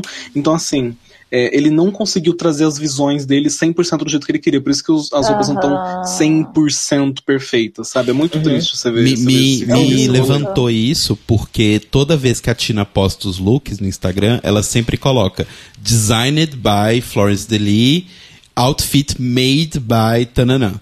Sempre é uma pessoa diferente. Sim. Aham. E, tipo, e, ainda assim, esse, essa semana foi, acho que o mais bonito que ela teve Sim. na temporada inteira. Sim. Tanto de maquiagem quanto de roupa, que foi a mais simples, com menos detalhes idiotas. Menos detalhes, não sem detalhes. É com menos detalhes idiotas. E, tipo, eles pegam no julgamento e ficam tipo assim, o quê? Você parou de dublar dois segundos antes dela acabar a nota? Trash, vai dublar. Sabe? Pois é. Eu acho que isso pesou porque o papel dela era um papel de destaque, não? Mas ainda Mas é assim. isso. Ela não ganhou, ela não mereceu ganhar. É. Sabe? Mas ela, ela foi bem, gente. Ela foi ok. Eu acho que ela transicionou muito bem ali. Eu Acho teve que. gente pior no safe. É, então, eu colocaria a Eliette Sim. no, no, no bottom. Nossa, Não sim, colocaria sim. ela Eu pra fazer. colocaria A... a Olivia no bottom. É. Dakota é hater da Olivia, gente. Ah, mas bora combinar que a Olivia, ela, ela é muito. é, tipo o Kristen Stewart, sabe? Faz o mesmo papel todo dia. Justo. Gente, a Desiree outra? concordando com Dakota. Menina, eu mas. concordei com ela é, agora há pouco, Tina. Aí, é uma É troca. verdade, verdade, verdade. O que me incomoda na, na, na Olivia é que ela diz que ela é atriz, que ela tem um rolê de musical, taranana, taranana, e o trabalho dela enquanto atriz é 100% teatro ruim infantil. Sabe? Uhum. A cruzadinha de braço, tipo, você será bloqueado. Eu imagino ela vestida de Torot falando, Totó! Totó! tipo, é muito interpretação de Pera, de repete, fraco. repete. É muito fraco. Repete de novo, Totó? Ah, é. O segundo? O, o Totó. Totó! Totó! Grava aí Isso que já é eu, eu quero, Xixi, eu quero ouvir isso chama hoje à noite. Agora. Isso já é fetiche. Eita! Rolou um, sério, rolou um eu- eu- flirt revival aqui. Ah. Eu adoraria saber, eu adoraria saber se os figurinos ficaram por conta delas ou da produção. Porque a RuPaul pegar e, tipo, estourar todas as fitas da cara dela e a bolsa, e, e, tipo, quase rasgar dentro do vestido virando Hulk, falando pra, pra Joe Black, I don't wanna see no fucking H&M. E deixar aquela menina entrando com uma regatinha de viscolaicra cinza e jeggings. E uma Pois é. peruca da, da Dame Edna azul parecendo pasta de dente. E assim, She looked é, like trash. She É. looked like fucking trash. Então, tipo, se foi a produção que deu essa roupa, shame on them. Se foi, a produ- se foi ela que escolheu aquela roupa, shame on her. Assim, eu não odeio a Olivia igual a Dakota odeia, né? Mas, mas eu Pronto, super Agora, concordo. Olivia porque needed good. o, o, o papel tava super Você não deslocado. gostava da Gigi Good? Não, mas o Telo não O gostava. Telo não Dizem gosta. que eu odeio a Didi Good. Dizem. Jesus! Mas a, a Olivia tava super deslocada, eu acho que era a mais deslocada de todas. E. Sei lá, tava esquisito mesmo. Eu não, eu não entendi aquela interpretação. Sim, e algumas partes, como ela, ela é. Ah, ela é Miss Congeniality, né? Ela é sorridente. É, ela sorria tanto que, tipo, perdia a dublagem, sabe? Uhum. Sim. Sim. Ela é tão boazinha. Ela é Ah, tão, ela é tão bem, legal, ela é ela é tão tudo galera. Já sapaca. Ah, Max. Eu adoro Olha, esse eu gostaria, eu gostaria de dizer algumas palavras. É porque o meu microfone acabou a bateria. Olha só. Não, pequeno. Aumenta um pouquinho o, o volume desse mic que você tá usando agora, porque Isso tá é baixinho. silenciamento. Tá muito alto ou tá muito Não, baixo? tá baixinho. Tá Tá baixo, pode aumentar uns três. Oi, melhorou? Agora sim. Sim. Sim. Ok. Agora eu tô com o microfone de mão, não mais de cabeça. É, O que, que eu ia dizer? Eu só queria voltar um pouquinho, vocês me desculpem, mas é que eu tentei começar a falar, e aí eu comecei a notar. Ok, por que, que ninguém tá me ouvindo? Aí eu descobri que tinha acabado a bateria. Mas tudo bem, estamos aqui. É, Totalmente violentado, ninguém me ouve, porque ninguém me ouve. Estou sendo ignorada, como vocês me o que, que tá odeiam. Eu sou de Gudo pro. Telo hoje. Mas isso foi pelo Não, microfone já começando pelo o microfone da. Tudo bem? Oi? Alô? Oi, Flor. continua. Agora a gente tá te ouvindo, pode Então. falar. Ok. É, o que. o- O que a Dakota tinha. O que a. Desculpa, o que a Desirê falou lá atrás sobre a questão do tipo, ai, a edição já tá roteirizada o suficiente, porque eles colocam ali os takes de reação dos jurados pra nos fazer gostar ou desgostar de determinadas queens. Nesse episódio, claro que nós aqui, eu e os meninos e todos nós já estamos um pouco mais vacinados porque assistimos analiticamente a coisa. Mas eu senti um estranhamento tão grande porque em vários momentos a reação dos jurados que era escolhida para ser mostrada, porque tem isso. A, rela- a reação foi escolhida para ser mostrada naquele momento. Me deixou completamente, tipo, em parafuso, porque a Tina Burner, pra mim, ela foi excelente. Foi muito boa mesmo. Eu gostei muito do que ela fez. Mas toda vez que ela tava ali no destaque e cortava pra algum jurado, principalmente Michelle Visage, eles estavam reagindo com uma maneira do tipo, e gata, você tá cagando no maiô. E eu É. perguntava pra mim mesmo, que, como assim? O que que tá acontecendo aqui? Esse povo nunca foi no teatro na vida, esse povo que, que, que se diz aí os mais fodões da indústria do entretenimento, capaz de ditar a carreira de 15 drag queens todo ano. Eles não sabem o que, que eles fazem? Eles não sabem, nunca foram no teatro na vida? Não sabem que essas meninas prepararam isso em literalmente 24 horas? E estão fazendo um trabalho excelente? O que que tá acontecendo aqui? Eu não entendi nada na hora do musical, quando essas reações aconteciam e, e alguma das meninas estava indo bem. Aí quando chegou na hora do, do- do- dos comentários, e a Michelle Visage solta isso, mas por que, que você parou de dublar nas duas últimas palavras quando você estava morta? Porra, uma escolha de personagem. Ela foi declarada morta por outra personagem e ela tem que continuar dublando? Não, e tipo, Sério ela mesmo? ela nem pulou uma palavra. Era literalmente a última nota da música, ela tava. "Ah", Ela só, tipo, não abriu a boca por dois segundos durante esse ah, sabe? É, foi um exagero, assim, girl. Não, Não, mesmo. e outra, eu. Foi uma coisa tão insignificante que eu só vi que ela tinha feito isso quando eles passaram lá o VAR, o replay.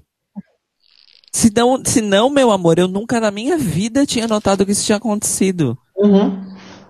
Então, assim, vão tomar no cu. Com areia. Tem que Muita areia. Mas é isso mesmo, gente. Eu, eu tenho certeza que talvez a Michelle nem tenha falado tanta coisa dele. Pegaram só aquela parte lá, bora botar isso aí, bora fazer a edição dessa forma e pronto. Ela anulou. Uhum.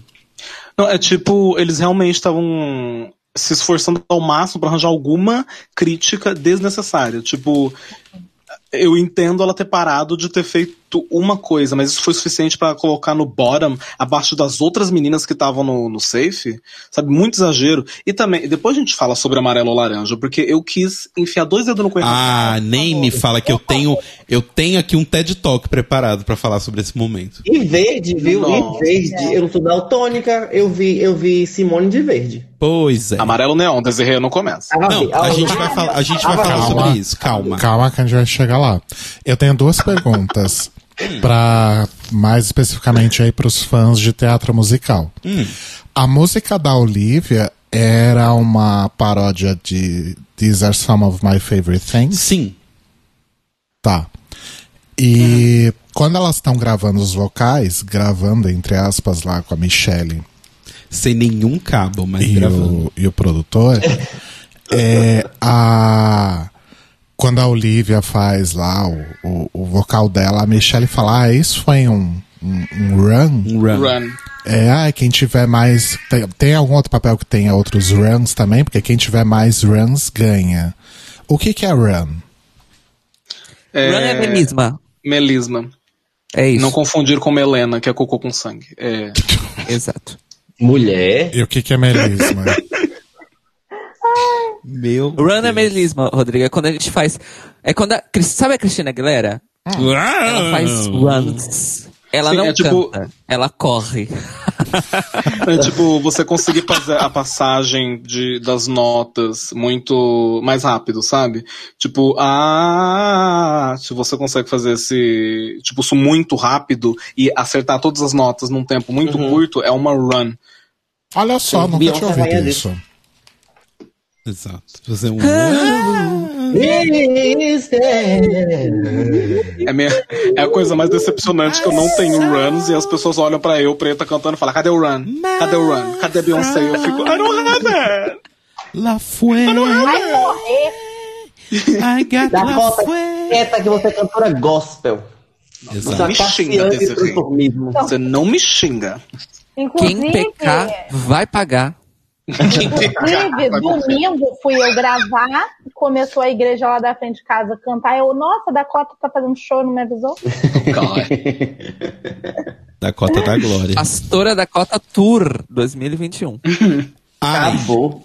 agora vem um momento musical que eu amei desse musical, que foi o, a brincadeirinha com o Cell Block Tango, com a negócio Sim. das redes sociais. Isso eu amei. Eu achei que foi inclusive inteligente. Então, Ai, lá vem. Lá vem. Lá aqueles vem. tipo. Ah. Não, não, eu gostaria que eles afundassem mais o pé no seu bloco tango, sabe? Porque foi Ah, só sim. aquele comecinho, É, aí depois, depois cada gente- uma cantou uma música é, diferente. depois cada uma foi pra uma sabe? Eu- música. Ai, eu- Dakota, eu acho que tudo demais é sobra, porque já fizeram tanto seu bloco tango de drag e tinha tanta referência pra colocar ali que eu acho que ficaria sobrando. Eu acho que mencionar como Eu respeito já, já foi bom. Eu acho que mencionar como respeito já foi bom, que mencionaram tantas coisas. Não, mas eu discordo. ali. Ah, tudo bom. Liga pro call center. É, Não a, gostou, me engula. a Simone como Miss Instagram, Nossa. aquela música era referência de alguma coisa? Eu não peguei, se for. Eu não peguei. Eu, eu acho Eu que, não tipo, entendo a partir daí, eles começaram a fazer um pouco mais genérico. Eu, eu não sei, tipo, eu, eu acho que o da, da Candy, por exemplo, foi uma coisa mais Britney Spears do que qualquer outro musical, sabe? Uhum. Humanizer, inclusive eu tava de Humanizer. Felipe tava falando Eu que ela usou, inclusive, a base de. Ela tá com a roupa de Monizer, usou a base de. é, aquela música do Maserati, como é o nome? You better Work work, Ah, you better work, bitch. Bafo. Ai, faz sentido, né? Que é LinkedIn. Exato, a rede do trabalho. É, teve a Yurika, né, que fez uma coisa Hum, pera. levemente. Pera, mas vocês acham que a Simone foi tão ruim assim mesmo? Sim. Eu acho. Sim. Mereceu o Tipo- bolo, mereceu o bolo. Tipo, a vo- o vocal já não tava tão bom, mas isso já não é culpa dela, né? Coloca gente que não canta pra cantar, dá nisso mesmo. Mas ela. Tipo assim, eu entendo que nem todo mundo é dançarina. Só que a gente viu eles passando a coreografia. Era um, dois, três, quatro, punho pra cima. Um, dois, três, quatro pro lado, mão no celular. Se eu não conseguir fazer isso, me dá, me dá um estresse um pouco maior. Uhum. Sabe? Porque não, não era difícil. Não era difícil. Sim. Ela tava, acho que, 100% nervosa e não conseguiu fazer Sim. andar. É, andar. A, a, nesse coreo- sua ponto- coreografia andar. Nesse ponto eu realmente senti que foi um comentário válido da Michelle, que é do tipo, não sei se foi a Michelle ou do Ross, sei lá, enfim. É, que parecia o tempo todo que ela tava pedindo desculpa. Porque ela tava, tipo, claramente dançando meio sem graça, cantando meio. É, parecia Se tipo, escondendo não, filha, atrás do óculos. É, tipo, só vai, sabe? Do tipo, abraça o fato de que você não canta e faz piada da coisa. Mas enfim, Sim. foi, eu achei que ela foi bem ruim, bem ruim. Ela Ai. foi a única que desde o começo eu tinha certeza que ia pro Boron. Sim. Sim. Uhum, com certeza. O, o, o Lu, inclusive, fez um comentário no nosso vídeo é, sobre isso. É, falando o, o comentário de semana passada de, abre aspas, a Simone nunca fez nada péssimo até agora, fecha aspas, envelheceu muito rápido, realmente, envelheceu rápido. Envelhecer, envelheceu como leite no sol de meio-dia em Bangu. Exato. A descrição é exatamente Ainda essa. bem, mas assim, bom pra ela, porque esse é o momento de fraqueza que vai fazer ela ser o winner perfeito. Exato. É. Uhum. Tem que mostrar a vulnerabilidade. É, a gente não sabe quem você é ainda. Looks costume to me. Enfim. É, Depois a gente teve a Yurika, que foi uma inspiração leve, bem leve em Hamilton. Não, não, and I'm so glad you have asked this question. I don't wanna be here. Não. É... Essa referência, tipo, o Jamal Simmons falou que a coreografia era Hamilton, mas a música é de uma opereta americana que chama Pirates of Pence, que tem uma música que chama Ah. The Modern Major General. E eu, eu tô muito feliz que é uma. Ah, entendi. É não, agora faz mais sentido. Porque É eu fiquei uma- é olhando uma quando falou que, tipo- Hamilton, eu fiquei tipo meio. Hum, ok, tem Então, o tipo- lance do tipo, o Hamilton repetir a mesma coisa rápido e tal. Mas. Uhum. hum, E, tipo, nem é um rap, sabe? Porque ela tava de, de senhorinha, e se você procurar, tipo, Modern Major General, você consegue ver muito mais. Porque é, é basicamente um cara chegando dentro de, de uma aldeia, falando como ele é importante, e é super rapidinho. Tipo, I am the very model of a Modern Major General, of the informative vegetable, animal and mineral. Know the kings of India and effect of the circle, from Marathon to Waterloo, not categorical. E eu praticava essa música porque eu gostava, tipo, ah, inglês rápido, vou aprender. E, tipo, foi muito aleatório. Eu achei, eu achei legal. Eu fiquei feliz. Mas não é Hamilton, nem aqui, nem ali. É, então. Por isso que eu falei que era bem leve, porque eu fiquei meio. hum, não sei não, mas enfim. É... Nossa, eu tô até suando de feliz que eu tinha uma referência que vai ser, meu Deus. Ai, como eu sou muito. Nossa, como você é cultural, né, Ai, Dakota? Dakota também é cultura. Vamos mostrar a cultura. Vamos a cultura. E é a pior cultura. Tipo, todo mundo sabe que, tipo, ópera americana são as piores da história.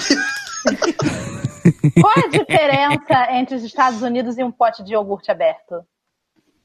O pote de iogurte aberto Pote de iogurte estraga com o aberto. tempo. Os Estados Unidos já está estragado. Não, o pote de iogurte aberto, se você deixar ele aberto muito tempo, ele desenvolve uma cultura. Olha, matou 10. Ai, pera, Olha. pera, pera, pera. Curucucucucucu. Dakota Cultura e Luiz é Ciência. Alguma coisa eu tinha que saber, né? Ai, ai, agora. ai, eu tenho uma também. Qual que é a diferença dos Estados Unidos e um pote de merda? O pote. Pote de merda serve pra fazer exame de fezes, ao menos. A diferença do, dos Estados Unidos para um pote de merda é o pote. Eu tenho um comentário pra é todos isso esses que comentários. você precisa saber para o Enem.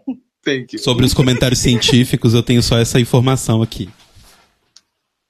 Meu Deus do céu, puta que pariu, belíssima!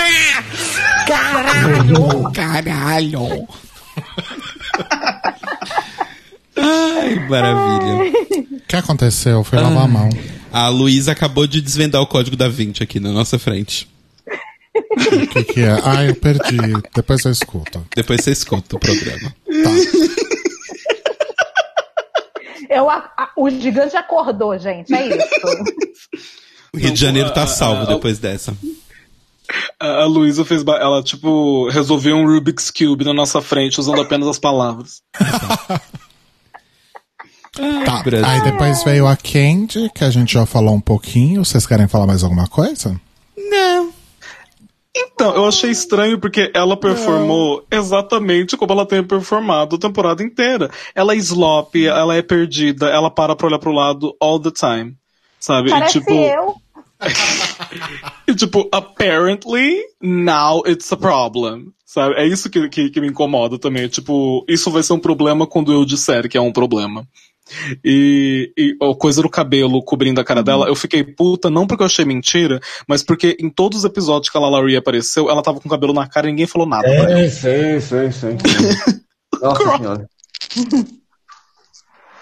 Só isso que eu tenho a dizer. Thank you, Miss Vandy. I think I myself. take myself. Aí depois vem a, a Billy Elliot com dois T. Billy Elliot com dois T's, que é a, a Miss Toxic, né? Que é a música. Toxic. A música era Toxic. tipo um, um mashup de 4 Minutes da Madonna com qualquer música da Billie Eilish, né? Não tinha. É. Eu não vi nada de Billie Eilish ali. E se tiver, eu queria que a Billie Eilish processasse a RuPaul, porque assim, foi uma Mas grande bosta. CMR que ela fez. Aí Então, tipo, Billie Eilish. O, o poder da. Ah, eu já, já vou eu, tipo, cadelinha da Billie Eilish. O poder da Billie Eilish tá, tipo, nos vocais que ela entrega, sabe? Uhum. Tá no. Billie Eilish entrega vocais. Lá vem a Opa. velha. A la boomer. A la boomer. Ah, é eu ia fazer- que berrar.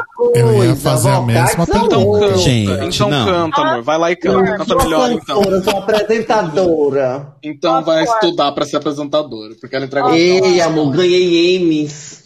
Ganhou M's. M's de merda, M de mal informada, M de maldita. Diz que M para matar. Mas enfim, o a coisa da, da característica da Billie Eilish é que ela faz aquela sobreposição de várias vozes. Opa! Ih, Alô? alô? Se retém da Billie Eilish, sabe? Ih, O amor, eu sei o que é de Libs, viu? foi, a gente, usa. foi só a gente que sumiu, aparentemente. né? Foi. Demos uma caidinha, Foi. aparentemente, mas voltamos. É. Teve barraco, vocês perderam.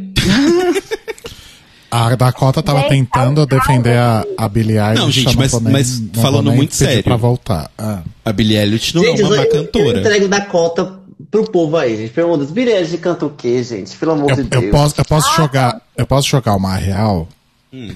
Pode. Primeiro eu preciso lembrar o nome do garoto. Mas. Phineas? Exato. O.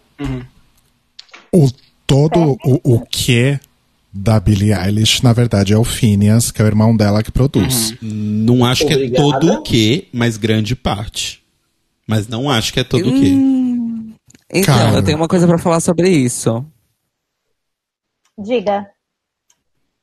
Se você assistir o Tiny, Tiny, uh, home, Tiny Desk Home Concert da Billie. Eilish, Uhum. você descobre que não, não é o Phineas. E É o Ferro. É porque eu vou falar o seguinte, enquanto a pessoa que fez aula de canto, uma das minhas maiores dificuldades é que eu tenho, eu, eu sou inclinada a querer gritar, a querer fa- falar mais alto. Não e tipo, você, Você jura? Mas nossa, a gente nunca estranho. percebeu, Dakota. Meu Deus, eu tô Então- chocada, passada. Não, mas eu digo o seguinte, você, você conseguir entregar é, coisa afinada com pouquíssima pressão de ar, sabe? Você precisa de um controle de ar muito grande e é uma habilidade, sim, senhora. Sabe, você tentar conseguir entregar coisa 100% afinada e a Billie Eilish é muito muito, muito afinada, com pouco de pressão que ela tem, é difícil, sabe? As pessoas acham que pra você cantar você tem que berrar, etc, etc, mas existem outras formas de cantar e a técnica dela não é, tipo, menos, é, menos habilidosa ou, ou desimportante ou desimpressionante só porque ela canta baixo, sabe? Estou com a Ok, você é fã. What about Elliot?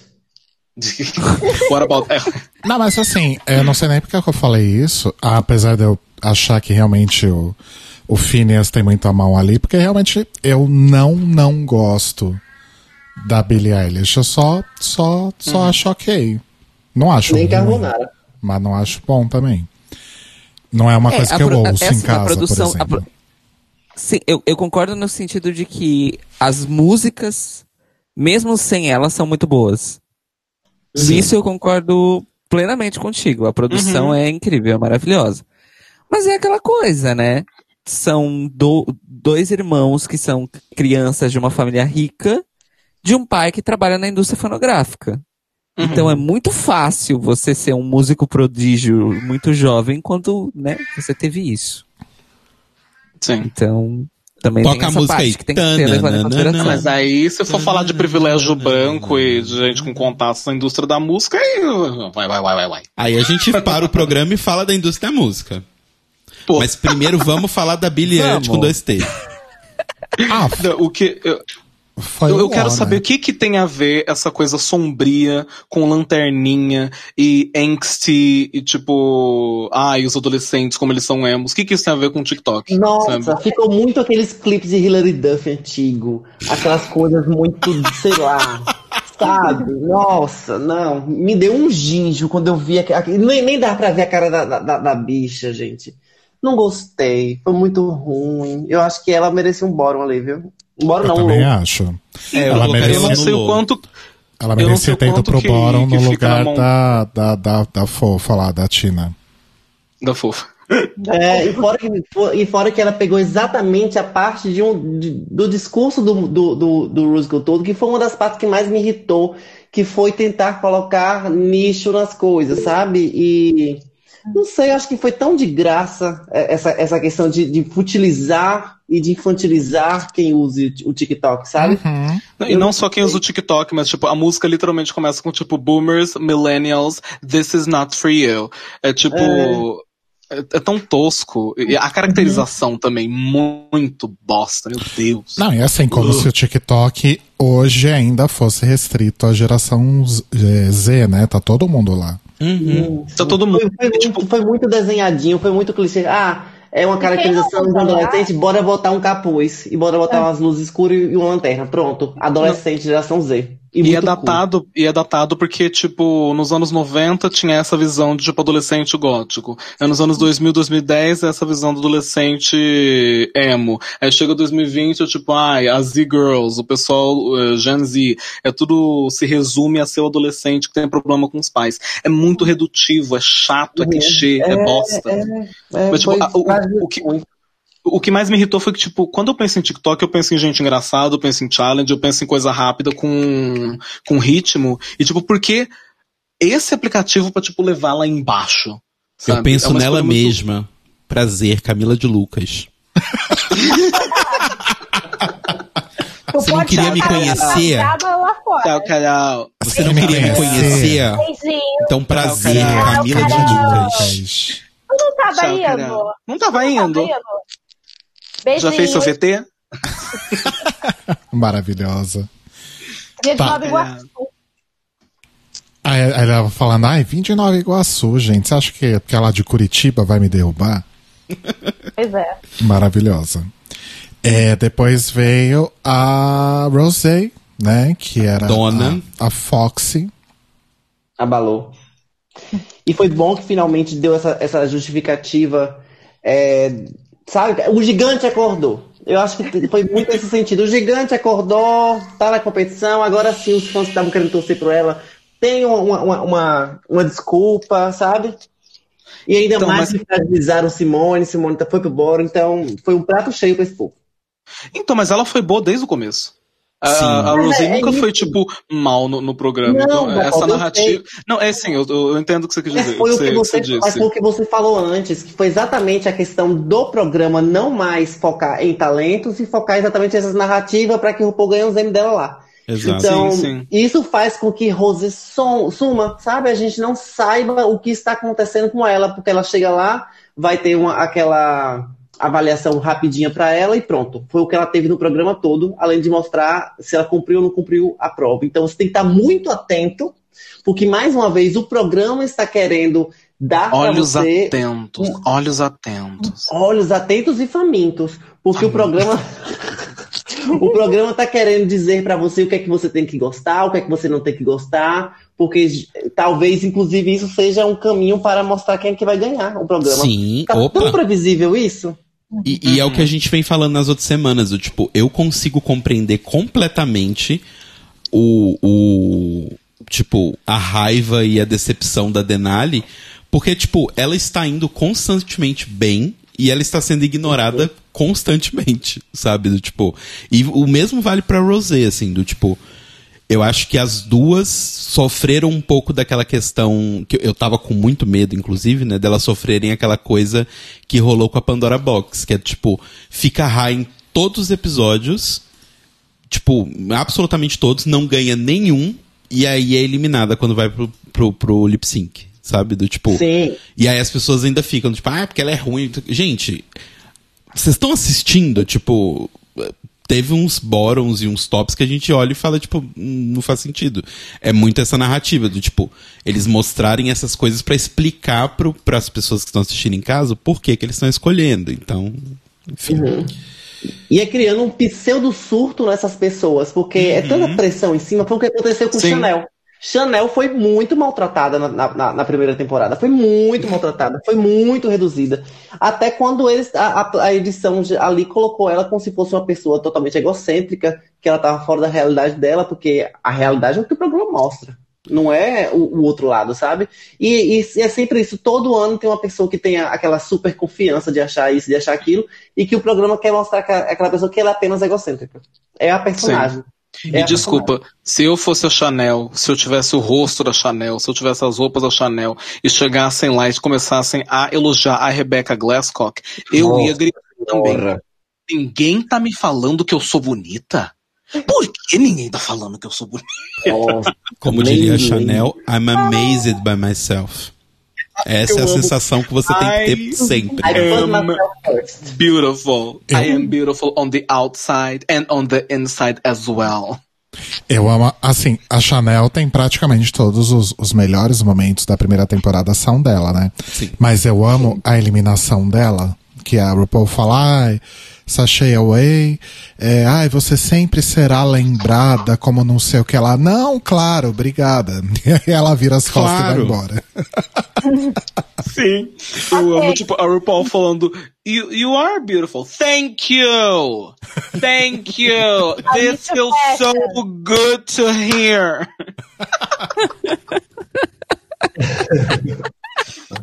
Ai, gente, eu quero, eu quero eu acho que a única do coisa Chanel, melhor do que a única coisa melhor do que Chanel na primeira temporada é Chanel e Chad em All Stars 1. É a única coisa melhor. Eu, I am amazed by myself é do All Stars, do All Stars 1. Ela É. girando no palco. I am amazed. By myself. Eu amo essa Mas frase. ela é. mas Eu ela sempre é. uso essa frase quando eu saio do banho, sabe? Olho no espelho, eu falo, nossa, eu, I'm amazed by myself. Olha isso. Sabe, vi- vira o cu pro espelho e fala, I am beautiful. I am beautiful on the outside. Enfia o dedo, and on the inside as well. Ai, gente. Que é um fato. E por fim, as russas, né? Exato. God. e Denali. Por algum motivo, o programa achou que a Rússia ainda tá em 1917, né?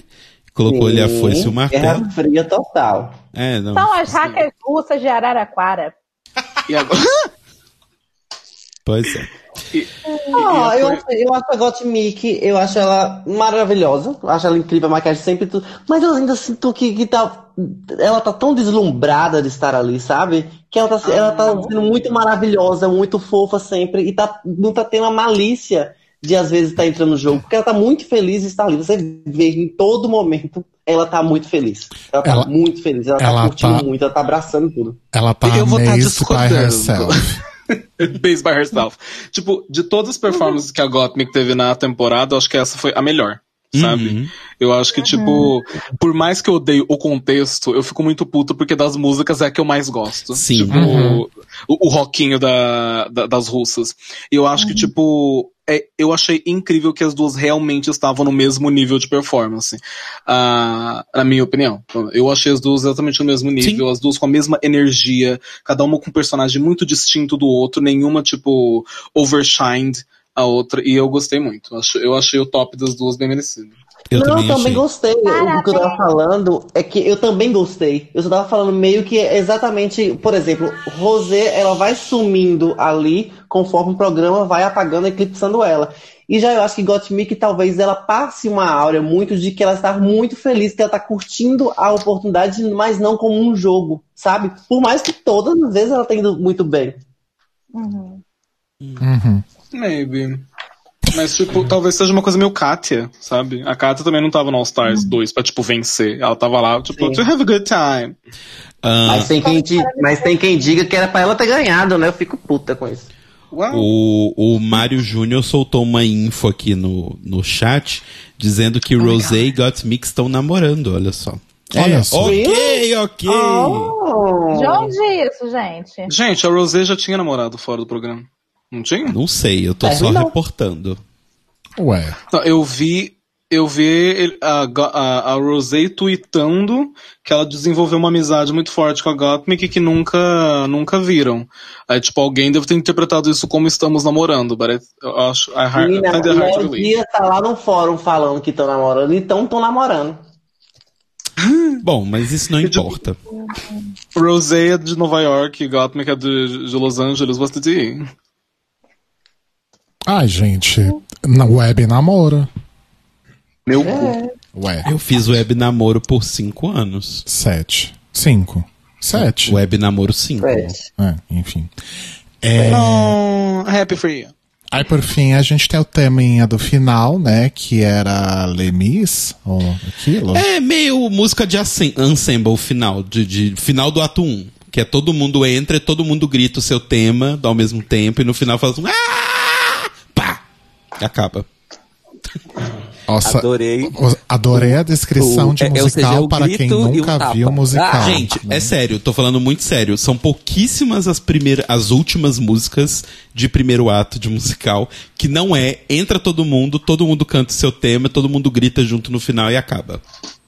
Ser humano outra vez, da Bela Fé. Justo. Mas. Mas eu gostei, tipo, eu achei bonitinho também. É. Mas é isso, assim, eu acho que os destaques não estavam nessa parte do final. Eu acho que realmente, pra mim, os destaques foram a Gottmik e a Denali. E todas as partes da Rosé, porque eu acho que ela foi muito bem. Até a Yurika Sim, me surpreendeu, porque assim, Sim. eu, eu achei que ia ser assim, Lord's gonna be a shit show, mas até que não, foi assistível. Sim. Tipo, a gravação não tava é, boa, mas, tipo, porque elas também têm pouquíssimo tempo pra desenvolver isso. Mas o que ela dublou tava super bem, bem feitinho, coreografia certinha. It was cute. É, a magia da edição. E, tipo, sim. E a Rosé também tava muito boa do lado do teatro de igreja da, da Olivia. Ai, amo. Justo. Olivia fazendo a paixão de Cristo na, na Páscoa esse ano. É a Fazendo festa de coelho. Natal. Vamos pra Runway, então? Vamos para Oh, yes. Runway. Deixa eu soltar o Legal. teminha aqui. Ih, carai. Cadê? Aqui. Eu me perdi porque eu tava votando na Carol com K. Fazendo o seu dever Inclusive, cívico. participem todos dessa festa da democracia. Vamos lá. All of the glamour and all of the fame. Não. Lembrando que os looks estão todos lá no nosso perfil do Insta, Tlio Podcast, lá nos Stories. Exato. E a gente começa com a Tina Burner. Desirê, sua opinião sobre esse look. Olha só. Tina... Amo quando começa assim, olha só. Ah, é uma coisa que ela já gosta, que ela já usa muito, assim. Eu não achei das piores, não. Não achei das piores. Visto, eu, assim, visto que ela vem apresentando desde o início, eu achei que foi até uma evolução. Uhum. Eu ia É, falar tá exatamente isso. Eu gosto? Não. Mas é a melhor coisa que ela apresentou na Runway até hoje, então. Então, passou de ano. Eu acho que, tipo, é uma das. É, esse é um figurino que eu falo, tipo assim, se trocar o chapéu dela pelo da Elliot e tirar essas luzes da teta, eu gosto. Que é Uhum. diferente dos outros. dos outros looks dela, que pra mim é tipo, se tirar do corpo e tacar fogo, eu gosto. É, exato. é dentro do que existia no armário dela, isso aqui tá bem bom. Ou, Sim, a maquiagem tava boa, não tava, tipo, com muita cor, ela não enfiou vermelho no meio também. Eu achei muito fofo. Do- dos táxis foi meu favorito. Eu gosto, eu gostei do da Billie Elliot. né? Hum, Calma. É. É, Lu, a batalha Cairo, dos táxis. Lu, Oi? Lu, sua opinião? Então, eu gostei. E comparado ao que ela vem trazendo realmente, dessa vez é um chef's kiss. Foi legal, foi bom, parabéns. Conseguiu usar a paleta de cores tenebrosa sem duas das cores. E fez uma coisa legal. Então, parabéns. Eu gostei dela da, na rinha de táxi. Entre o táxi do Gugu e o da Angélica, eu fico com a Angélica. Ótimo. Cairo, E até a peruca foi um sopro, né? Pois é, né? Foi um respiro. Cairo? Eu, eu gostei, gente. Eu gostei, concordo. E. Porém, contudo, todavia, eu já vou deixar isso claro. Who wore it better? Quem vestiu melhor? A Elliot. É, É eu, eu concordo com o Cairo Braga. Mas foi, foi uma nota média alta? Não, média. Média, É que média? ela foi, foi mais cênica, né? Botou o volante. Média, Média, alta? média. Média, É média. É, média, média, gente. Tá bom. Tá, tá bom, tá bom. Oh, wow. A próxima é a Olivia. O luxo do rodeio. Ai, foi meu favorito. Desculpa. Eu Ai, gosto de um glamour você- bem feito. Como sabe? você é uma maricona. Sua maricona Sorry. safada.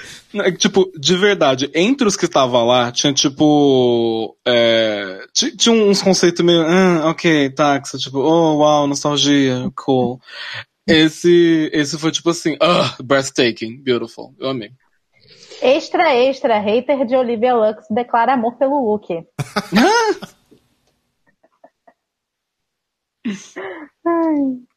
Desirê. Eu gostei. Eu, inclusive, eu tenho um vestido parecidíssimo. Ela só matou uns Garibaldo a mais e botou aí. Não, né? Ela matou um Garibaldo inteiro, né, Daisy? Você Não, pegou o que, não. ele, o que ele largou no banheiro quando ele foi te visitar. É, eu peguei uma, uma, uma versãozinha amostra grátis. Eu gostei. Eu acho que se fosse uma coisa assim, mais, mais é, tipo, que abraçasse mais todo o corpo dela, não fosse tipo esses pompom, que eu acho que ficou meio cheerleader, sabe aqueles pompom, claro, mais um. Mas eu gostei. Gostei do cabelo, gostei do brinco. Eu acho que podia ter botado um crinol na barra do vestido, mas eu amei, gostei. Arrasou. Bonito. Então é alta pra vocês? É alta. Sim. Vocês não É. vão comentar? Ah, não, eu, eu, eu- só achei, tipo, ah, um vestido bonito, mas não achei nada demais, assim, do tipo, uou. Ah, eu achei Eu achei bonito também. a ideia do, do review, né? É, é bem Dreamy Girls também, tem uma coisa assim meio diva dos anos. É, 50, é, essa 60, estética sabe? eu acho bonita, eu entendo e tal, mas não é muito a minha. O meu chazinho. É, a, a Lu lembrou esse ponto, né? Teve o review que ela não fez, né? É, porque ela não Ai, que precisou. bom. Desculpa, fazer, gente. né? Eu não- Porque- nu- nunca vou achar uma pessoa, tipo, olha, eu estava com um vestido e agora eu estou de maiô. Que bom. Isso não é uma evolução. Isso não é uma evolução. That's not a good Mas eu thing. Achei que o legal foi que você olhava pro, pro vestido e pensava, onde que ela vai tirar um review disso? Então, depois, depois que ela contou, eu percebi que tipo, a saia tá bem mais transparente. É, é, verdade. Pô, Gente, isso sei. foi no Untucked? Foi. Sim. Ah, eu não assisti Untucked. Se você não está assistindo. Você está Você perdendo metade da história. Você está ganhando 30 minutos de vida. Se você, não, MSD, obrigado, se você não está assistindo Untucked, você tem qualidade de vida. É basicamente isso. Então Foi uma é média, isso. média alta, então? Não, pelo que o povo falou, é alta. Alta, alta? Deixa os Thank you. Pizza Fashion. Here we go. Agora já foi. É, Eu gostaria de fazer um comentário último sobre esse look da, da Olivia, mas Ah, é não, sobre a foto aqui. que ela postou. e a foto está maravilhosa. Essa foto. Sim. Muito, muito maravilhosa. E está me dando a Octavia Saint Laurent vibes. E eu gosto muito. O We Stand. Sim. A Olivia É que normalmente posta fotos muito bem editadas. Não é o editor da Tamisha que faz as fotos dela, claramente. Tadinha, né? Eu amo. O da Tia Coffee. Vocês já viram, gente, o editor da Tia Coffee? Meu. Deus. Eu tenho um pouco nós de medo, eu vou entrar aqui agora. Gaste meia hora vendo o editor da Tia Coffee, pelo amor de Deus. Pixart. Bom. Vamos lá para Simone. Aí vamos começar uma conversa Ugh. sobre o amarelo. O que é o amarelo, não é verdade? O que é o amarelo? O que Porque é o assim, amarelo? amarelo é. Se você pensar em cores aí de pigmento, né? Vamos lá, escolinha de design. Se você pensar em cores pigmento, amarelo é uma das cores né, primárias ali. E assim. é- Amarelo é um conceito muito amplo. Eu diria que amarelo não é uma cor, amarelo é uma região ali do ciclo cromático que você tem um monte de coisa dentro. O amarelo é um sentimento, né? Ele Não, não, é mas, uma- mas eu tô falando muito sério, porque, tipo assim, o amarelo ele tá dentro de um grupo muito grande de cores pra você falar, ah, isso é amarelo, isso é laranja, isso. É tipo, é amplo, sabe? Por exemplo, é- Tanta filosofia pra defender a roupa da mulher. Bora lá. não, não, não é pra defender, não. Mas é pra falar que do tipo, eu não entendo a crítica pro look da Rosé ser laranja e esse não falarem que é limão, sabe? Você tá entendendo, Sim. amor? Você tá Porque- entendendo? Porque é um amarelo neon. E o amarelo neon, ele tem esse, esse rolê. Eu Muita sei gente, da quando cota. vê esse amarelo forte, ele, tipo, dependendo de quem tá vendo, vai falar, ah, isso é verde. Exato. Eu sei de. Porque assim, eu tô fazendo a identidade de um projeto agora, inclusive, que uma das cores principais é essa. E várias pessoas chamam de verde. Só que eu não corrijo, porque, tipo assim, isso é realmente. Cada pessoa enxerga as cores de um jeito. Eu não acho que isso não é amarelo. Da mesma forma como eu não acho que o da Rosé não é amarelo. Os dois são amarelos. As pessoas só precisam entender que amarelo é bem mais amplo do que elas acham. Sim. É Ó, eu, nem- tenho, eu tenho uma paleta de sombras aqui na minha frente. E tem um amarelo neon e verde neon. Essa roupa dela que tá me batendo exatamente com verde neon. Ah, isso já é problema seu. Aí, Ah, da cota. Deus do céu, que grosseria. Que grosseria. Tira da cota Bate da nela, ligação. bate nela. Hum, A gente não deu uma- um, um carinho a EAD, agora deu uma surra EAD nessa cachorra. Eu vou derrubá-la da chamada, peraí. eu, mas eu acho que, tipo, a gente tá discutindo sobre a cor da roupa da Simone, mas eu queria discutir dois, dois pontos que eu acho mais importantes. Primeiro, que ela copiou meu cabelo, que eu acho Sim. uma falta de educação. Uau. Sabe? Eu Gringos adoro ins- imitando. Eu, eu acho ótimo inspirar jovens artistas que estão começando. Mas, mas eu só queria que ela me marcasse. E a outra coisa que eu queria falar é que eu acho esse look é, da cabeça aos pés pavoroso. Ô, bicha, você é doido. Eu não gosto, eu não Eu gosto. Eu tô Sorry. feliz que você É, falou isso, todos- Dakota. Oi? Eu tô feliz que você falou isso, porque Não, desculpa. É, é- é uma calcinha com um. um Suspensório. Um suspensório grosso escrito Avalon. Isso não me diz nada. Eu acho que de tudo que ela usou, esse é o mais básico, mais tipo drag queen do performar. Ok, casaco da Versace, good for you. Né? Uhum. É. Eu gostei, eu achei, eu achei divertido, eu achei bem legal, tá muito bem feitinho, muito bem executado. O cabelo tá ótimo, o casaco tá ótimo, a bota tá ótima, a cinta liga tá ótima. Essa coisinha meio tirolês, sabe? Aquela coisa meio sendo na tchata no primeiro episódio. Tá ótimo. A referência que você usou pra defender acabou com tudo. sabe? Pois é. Então, é que nem tipo. Eu entendo que muita gente acha, tipo, o, o look glamour pageant é boring, mas eu acho o look de estou indo pra boate dançar uma música da Beyoncé muito mais boring, Uhum. sabe? Eu prefiro ver uma coisa opulenta, glamurosa, do que ver uma bicha de calcinha e bota. Ah, bicho. Ok, abre os justo. olhos. É, então, Então, quando. eu, Pode eu falar, não Lu. tenho nada contra, mas eu também não tenho nada a favor. Mentira, eu tenho cabelo a favor, mas de resto, nada, nada contra nem nada Só falou isso porque Dakota tá aqui, sua safada. E aí, já que, é pra, já que a gente tá implicando no amarelo, eu vou trazer uma coisa que me incomoda muito mais do que qualquer outra coisa. Os, Aqui na foto ela consertou, inclusive, mas na runway dá pra ver claramente que os três amarelos que ela tá usando no cabelo, na roupa e na, nessa jaqueta não tem nada a ver um com o outro. Clash. Não tem Sim, cabelo nada. é muito mais quente. É, não tem nada a ver um com o outro. E eles nem combinam, porque uma coisa é você usar um tom, surtom e tal, que combina. Eles não combinavam nada.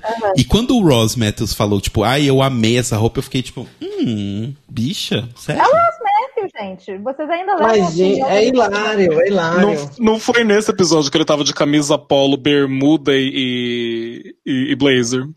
Pois Não é. lembro. This is so good! É Mas, gente, Ross Matthews, gente. Vocês levam Não é uma defesa. Não é uma defesa pra gata, mas eu, eu tenho visto que tá acontecendo uma coisa em todas as franquias do RuPaul's Drag Race, que é a saturação. Que talvez, inclusive, nessas fotos aí que vocês falam que elas consertaram, talvez seja a, a cor mais natural. RuPaul tá com um problema gravíssimo de saturar muitas coisas. Tem dia que quem usar uma peruca ruiva tá parecendo um Ronald McDonald, tão vermelho que fica. Ah, sim. Eu tinha muita pena do, do Canadá, gente. Brooklyn Heights, coitada. Tem dia que ela nem aparecia, de tão saturada que ela tava.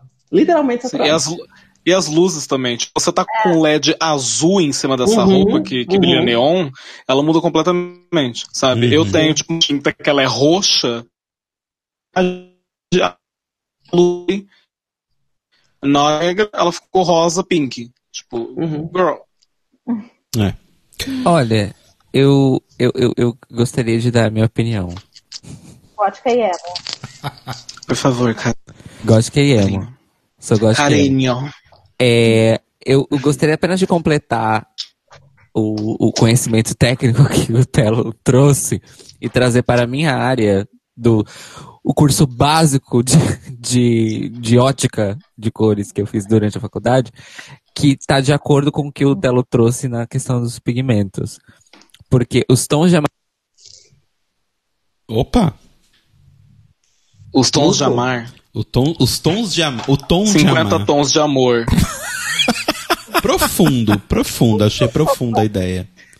Bonito, inclusive. So beautiful. Cairo. It's, it's beautiful on the inside, it's beautiful on the outside as well. Bom, o Cairo depois fala pra gente os tons de amar.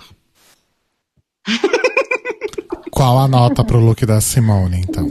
Ah, pra mim é médio baixo. Espera que o Cairo voltou. Pra mim é médio baixo. Pra mim é médio. Baixo. Cairo, você Mulher não voltou? disse que não tinha nada contra nada a favor, já deu um baixo. Gente, que Nem, nem, marginal. frio, nem, nem frio, nem quente. Zero graus pra mim tá ótimo. E baixo? Não é- não é- não é pra baixo, mulher? Nem frio, Você não entendeu a piada? nem frio, né? Eu desejei assim mesmo. Tá, então Nem vai, frio, nem quente. Zero graus pra mim tá vai ser médio baixo, então. Ah, ok. No, no, no, no, no, no, no, no, no, no. Não, não, não. Eu falei que essa louca me falando no, no, no, no. É a Tamisha. É a Tamires. É a Tamires. A Tamires, ela tá aqui com a gente. É, a Inclusive, próxima. a Tamisha, ela, falou, ela falou algo que cabe muito nesse rolê dos amarelos, que é That's not what I said, that's what you heard.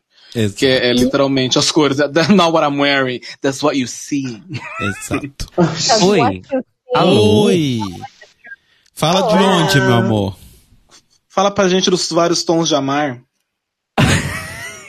Eu achei engraçadíssimo que interrompeu bem nessa sílaba. É, Os tons de amarelo e verde, como são as cores mais presentes na natureza e que têm o maior espectro nos nossos olhos são as cores que são mais difíceis de especificar e distinguir. Hum. Isso é, um, isso é um facto óptico da visão humana. Olha só. Hum, Uau. Matou 10. É, Tem, mim, dois motivos. Porque os espectros de verde estão presentes na natureza e porque os espectros de- do amarelo vêm da luz do sol. Então são cores que estão ba- basicamente o tempo inteiro nós estamos vendo alguma coisa que é ou amarela ou verde. Não há Gente, escapatória, e e não há faz um- opção, não há contrato. E faz um, um- um exercício básico aí em casa, hein, galerinha, pra vocês fazerem. Pensa, The USP is open. pensa vários verdes, pensa vários amarelos, agora pensa vários olhando. vermelhos. Vai chegar num ponto em que você fala, isso não é vermelho, isso é roxo, isso é rosa, Uhum. isso é Marsala. laranja. É, assim, É vinho. essas cores são muito mais amplas. Então, Michele, Sim. cala a boca. E- E tem muita questão de interpretação também, que todo mundo fala, tipo, o Tiffany Blue, na minha cabeça, É eu olho e vejo, isso é verde. Eu não Sim. consigo enxergar. Sim. Eu não consigo enxergar o Tiffany Blue como, como azul. E eu fico frustrado com isso. Sim. Eu tô lembrando Olha- de quando eu comecei o curso de, de maquiagem, eu comprei uma paleta, levei pra aula, aí tinha uma sombra verde. Aí foi a, a professora pegar pra mostrar pras pessoas, olha gente, esse azul Tiffany, eu, gente, isso é verde? Uhum. Onde que tu tá vendo? Isso é verde? Mais uma curiosidade. No Japão, em japonês, a- a- antigo, né? Japonês antigo, a palavra para azul e verde é a mesma. Olha só. Bafo. Hum, bacana. Pois é. Bacana. Além do Seguindo, Yurika E aí outra prova disso, outra prova disso é a eterna discussão que nunca vai acabar se turquesa é azul ou verde. Ah. É outra cor, gente. Tem, tem, É um tem outras agora. cor. Verdeado. Tem outras cor. Se tem outro nome, é porque é outra coisa. Então, se é é. turquesa, não é nem azul nem verde, é apenas a Granada Timóteo. Turquesa é um estado de espírito, não é uma Exato. cor. Agora, Urina Turquesa é mais Queen. quente. Verdade. Urina Queen, Dakota, por favor. Dos 10 centavos. Meu- o pior é, tipo, eu conheço essa referência do, do Sideless Gown e eu acho muito legal ela ter trazido. O que eu não entendo. Eu gosto dela ter usado luva com ele, sabe? A parte de baixo, amarelo com luva. Agora, eu não entendo por que, que ela tem que sempre cagar mole e me mandar por Sedex. E, tipo, usar 40 milhões de tecido nessa saia. Estraga muito, muito, muito, muito, muito. Eu não consigo, sabe? Eu, não- eu fico. Eu, eu, eu fico estressada quando olho pra, pra Yurika. Eu sinto, eu, eu sinto um ataque pessoal. Eu sinto que ela tá fazendo isso pra me irritar. É porque Sim. ela é crente. O céu! Ungida fico- Queen. Eu fico imaginando, tipo, se chega sábado no, no, no Race, tipo assim, ah, hoje a gente não pode gravar porque a Adventista ali não pode fazer nada. É igual no Enem, só pode depois da, do pôr do som, um troço desse. É. Mas o que, que vocês acharam, meninas? Eu, eu detestei muito. Eu Então, achei bem ruim. Nossa, e ela é tão editorial, tão, sei lá, achei É. bem ruim. Ela é má. Essa saia, essa saia. Essa saia tá muito ruim. Tá uma coisa Emília do sítio. Hum, Sei lá, exato. pegou um monte de remendo e, e juntou. Acho que foi o resto do que tinha. E foi costurando. Não E gostei. o pior de se você olhar, você vê que, tipo, ela tentou over complicar as coisas. Então, tipo, é um xadrez que o fundo é azul e a parte de cima é amarela. Aí depois é branco com detalhe amarelo. Aí depois é laranja com detalhe amarelo. Aí é dourado com amarelo. Ela colocou um monte de coisa com detalhe, com detalhe amarelo pra, tipo, olha, amarelo. é. Sabe o que é pior? Ela pegou, botou tanto de cor nisso aí, tanto fundo, tanta cor viva, tanto xadrez, tanto de água, e botou um colarzinho michuruca, que a pedra não brilhou nada. Ficou horrível, com a correntinha de crente. Muito Cadê o- bom. Gente, Mas não uma precisa que eu quero estarrar, falar. não precisa estarrar. Só uma coisa que eu quero falar. Olhando a foto aqui, parece que ela tá cortada no meio pelo braço, porque o, o corpo tá, tá meio esquisito. Parece que usou o Photoshop pra afinar a cintura. Tá meio, Hum. tá meio estranho isso aqui. É, Eu não, é porque ela botou muito volume na saia. Deve ter muita nágua aí. E, a- e ela é muito magra, aí ficou meio assim, esse choque. É, esses braços magrinhos, esquisito, né? Uhum. É uma bonequinha de palito. Mais uma vez, pecando pelo excesso. Sim, Bom. ela parece. Sabe que boneca que ela me lembra? Aquela boneca no final de Hereditário. Eu não Nossa, assisti. sim. Bom, Yurika tem sua própria nota, né? Que é. Tem algum preconceito? Contra crente.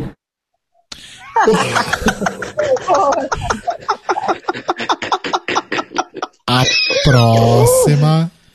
Próxima é a Candy Muse. Eu sairia Ai, da gente. sala se, se, se fosse Ela possível. jurou que pegou o vestido de Hold Up da Beyoncé, que é muito opulento aquele vestido. Ele é muito opulento. Ele tem um movimento belíssimo, que é um vestido simples, mas que o que ele tem de efeito é exatamente o, o tecido que, ela foi, que, que foi usado e, e a opulência dele, assim, como o, o- a, a leveza que aquele crepe faz.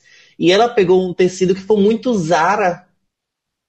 Sabe, tá muito Zara essa roupa. Muito Zara. E essa, e essa, e essa girassol no cabelo foi muito usado. Não sei, eu não gostei também, não. Tá- É bonita, tá bonita, sabe? Só que como tem uma referência que ela realmente gritou essa referência, ela inclusive mencionou essa referência, pra mim, é, deu esse disparate que meio que me fez não gostar tanto. Uhum. Hum, eu discordo. Eu achei que, o, por mais que não seja exatamente o mesmo vestido, é, porque, né, caro, é, eu achei que ficou muito bem feito. Eu, eu gostei do movimento do, do vestido na run, eu adorei o detalhe do, do girassol no, no cabelo. Inclusive, fica a pergunta aí: girassol é amarelo ou é laranja? É, eu gostei que ela entrou descalça, fazendo uma referência a Bi, que se eu não me engano, essa roupa é uma referência a Imanjá ou eu tô louca? Eu lembro de ter ouvido isso em algum lugar. Nessa cor não seria manjar, né? Seria o show. Não, é, nada a Era ver. Iemanjá, não. Acho que era. Não sei. Iemanjá, Iemanjá não usa drapeados, não. Iemanjá usa roupas mais coladas por conta de, de, de emular mais a questão do, da- da- do peixe, da sereia. Hum, é porque é nadar, né? Esse monte desse trapai. É, Então, assim, eu achei esse look bonito, sim. Eu acho que, tipo, no começo da temporada ela tá apresentando umas coisas bem, tipo, mais questionável. Esse vestido eu achei bonito, eu achei a maquiagem dela bonita. É, então, eu Ela ia tá falar isso da Candy. Considerando que semana passada foi a única vez que eu achei que ela tava bem, esse continuou o nível da semana passada pra mim, assim, continua interessante, sabe? E eu gosto eu muito dos girassóis passada. no cabelo. Eu acho muito fofo. Uhum. A Dakota falou que a Simone copiou o cabelo dela, a Candy copiou o meu. Tem uns dois anos pra trás que eu postei uma foto com os girassóis no cabelo. Tá vendo que esse girassol estourou em dois anos atrás? Todo mundo usava esse girassol. Não tô louca. Todo mundo, Luísa. Todo mundo, eu. Até Ah, a Luísa usou, você vai usar? Você está falando que Luísa ela não é influencer? Uh! É na U? Mas então, Foi uma média média, né? Pela, pelo média. consenso. pela É. divisão da Pra equipe, média alta. média. É, pra mim é Média média alta, alta. Tá bom. Eu dou uma média.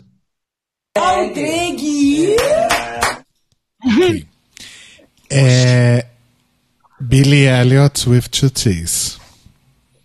Ah, a gente falou um pouco já. Eu gostei porque ela não só trouxe a questão do táxi, ela trouxe esse volante, aí deu uma, uma, uma coisa mais cênica. E eu acho a, a, a, a Elliot, ela é muito. é- é- Ela, é- ela é bem basic, ela tem essa coisa mais do, do refinamento, de, de, de assemelhar mais é, ao, ao, ao que uma mulher talvez usaria, até no cabelo mesmo, ela raramente usa perucas assim, é, desenhadas, perucas mais estilizadas. Mas eu gostei bastante desse look. Achei que ela foi melhor sim do que a, a outra menina lá. Gostei, gostei de tudo. Eu dou uma média alta pra ela. Também. Estou, estou com Desirê. Na Batalha dos Táxis, pra mim, a Billie Elliot ganhou. É que Talvez eu diria. Talvez eu, eu devo estar, tipo, infectada pelo ranço por conta do racismo e tranando. Uhum. Então, tipo, eu não sei, esse espartilhozinho baixo com a calça me, me vem muito, tipo, Lady Gaga, anos 2000, meio, meio Gwen Stefani, eu acho um Mas pouquinho é ruim? não me gosto. Me lembra quando o restart. Mas, Oi? gente. Para, é, Não, não, é, não, é, é anos 2000, Dakota não vai gostar. Relaxa. É da cota americana, né? Tem que ser coisa antiga. É. Eu gostei do detalhe na jaqueta que era o taxímetro, né? Sim. Hum, Isso eu, eu gostei do chapéu. O chapéu eu achei O chapéu é bem belo. melhor que o da da- Ti- Em relação ao da Tina, a Dina tava horroroso, parecendo um chapéu de, de chefe de, de cozinha. Esse Sabe quem que tá. a Tina tava parecendo? Sabe quem que elas estavam parecendo com esse chapéu? Me lembrou uns. Os amarelinhos que ficam lá na, na rodoviária de São Paulo, que carrega a mala pra gente. Amo! Ai! Amo. Né, amo, amo. Pessoas. abençoadas, meu Deus. Que eu tô sempre com uma Olha, pesada cheia de. Elliot ela é Elliot com já que é pato... a Jaque da edição, mentira. É. Mas enfim, foi o melhor táxi, principalmente porque a hora que ela entrou, eu pensei, ai meu Deus, é um cosplay de Crazy Taxi em Drag Race, que incrível. Ah, mas é isso. Eu adorei o volante também. Por um momento eu achei que o volante era uma bolsa. Mas aí eu vi que era um volante. Mas deveria ter sido, concordo, Dakota, deveria ter sido.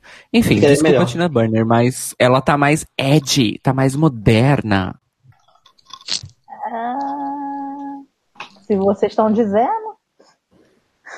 If you say so. Não sei. Se é, 20, se, é, se é coisa de 20 anos atrás, não me parece muito moderno. Alô? Pois é, né? We can agree to disagree. Sim, sempre. Né? Mas eu não acho o look ruim. Eu não acho o look ruim. Pode ser o médio alto. Rodrigo! Oh my god. Eu amo que dessa vez a gente vai tomar dois strikes, não só da música do lip sync, mas também da Angélica. Detesto essa música, táxi não, não posso A gente não levou strike nenhum. O vídeo só foi bloqueado em quatro países que são a Síria, o Irã, sabe? Tipo, não tem problema. Bloqueado em 70 países, incluindo o Araraquara. É, acho que ninguém vai bloquear a gente na Síria por causa da Angélica.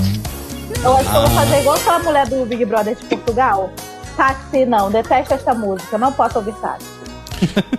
O refrão nunca chega. Julep não. Physical não, physical não. É. Qual é a Vai- nota? Agora, ó. Ok. Que horror. Tava morrendo. É. Eu acho que média, média. Só que é uma média, média um pouco acima da média, média. Ah, não da- tem. Então, média alta, vai. É o que tem. Média alta. É, média alta. Eu cedo, eu cedo. Próxima é a Rosé. Eu amei. Eu gostei, achei, setas. amei a ref. Eu só fiquei com um problema um pouco, como ela estruturou tanto é, essa- esse vestido, essa parte de cima, as pernas dela ficou muito fina. Então talvez se, ela tivesse colocado um padding, tinha valorizado mais. Porque foi tipo, muito pra cima e embaixo nada, com meio que um sino, sabe? Pede na panturrilha, você diz? Não, na coxa mesmo, pra, ah, o vestido é curto. Ah, eu acho que ficou muito sino, ficou, tá parecendo um sino pra mim. Eu- mas eu amei a referência, amei o, o que ela fez do amarelo, que, que assim, amarelo é uma cor muito complicada. Ou você acerta ou você erra, é muito, não é uma cor muito fácil, não. Uhum. E ela conseguiu acertar isso através de uma referência que foi do máximo, então faz a coisa toda ficar bem cool. Sim. Eu amei a referência, eu amei a roupa, eu amei a forma que ela fez o desfile, eu amei as fotos que ela postou no Instagram. Não usei as fotos que ela postou no Instagram porque ela não postou de corpo inteiro, mas eu amei. Pra mim é caralho, puta que pariu, belíssima. Eu amei Pelo- as fotos dela no Instagram também. Pelo conjunto da obra do episódio circulando, todo. Eu gostei bastante também. Eu gosto da combinação das bolinhas com o, com o amarelo. A, a única coisa é que eu não sou muito fã da forma que ela fez a gola, sabe? Que, tipo, eu, se fosse uma gola, tipo, de casaco dura, estruturada, etc., beleza, mas parece, tipo, dois Pac-Man de cada lado do, do corpo. Uhum. Mas assim, detalhe também, fora que, né, tem coisa meio acetinada aí nesse negócio. Mas eu vou, vou, vou deixar passar. Ah, O Dakota. overall foi um look bom, sim. Aula Lauer. É, é a nota mais alta ou é a nota mais alta a hora concurso? Não, nota mais Acho mais alta. Ponto. Mas ó, Thank you. I'm into fashion. Here we go. Ó, o concurso não vai ter nessa runway. A próxima é a Daniele. Daniel. Daniele, quem nunca viu? Gostei. Eu gostei bastante do look dela. Uau. Tá, tá, Sério? tá ok, tá, tá bom. Na Gostei. foto, do, também. na foto do Instagram, ela usou uma cobra mesmo, né? Sim, a É. Piton. Um, Eu achei uma bosta. Não, não uma bosta, não. ah, thank you, thank you. Não vou falar o que é uma bosta, mas assim, se fosse. pre- Se ela tivesse que fazer um show na boate, bacana. É uma roupa bem bonita de show. Mas pra runway eu achei meio. eh. Sabe o que, que eu vejo? Do- tipo assim, eu até gosto do repolho, né? Do, do Red Piece que ela. Mas, tipo, é- essa roupinha me diz muito, tipo, roupa de final de festival de escola de dança, sabe? É o pessoal do, do contemporâneo, tá fazendo Mogli, o menino lobo, e vem aí a dança das cobras. Eu Deixa de vejo, doida. eu, eu vejo Academia isso. Arte Dança. Apresentando agora o contemporâneo adulto, coreografia, a dança das cobras. Exato. A vibe é Tipo essa. assim, como, como algo glamuroso não convence, como algo pra show eu acho fraco, parece, não sei, é, né? E esse pedaço de tecido, tipo, que só tá amarrado de um do braço pro outro, não é opulento bastante pra ser, tipo, um, um- dar um efeito legal. É tipo, é literal, eu só vejo literalmente um pedaço de tecido amarrado nos dois braços. It's a piece of fabric. It's a, it's a piece of fabric. Eu achei bem fraco, principalmente considerando as últimas coisas que a Denali entregou, né? Exato. É. É, pra Qual mim foi as é, últimas? é baixa. Ah, O, do, o último, por exemplo, foi o Chandelier. lá, Chandelier né? da Cia. É, do, da Bela Fera. Que ela se inspirou em Asia. A O'Hara? O continente? Ou Sim. continua? Ela- ela banda? falou.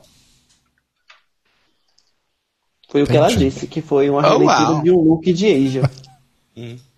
Bom, essa é Ok. uma baixa baixa, então, né? Baixa, baixa. The Baixa, dar said, média. go home.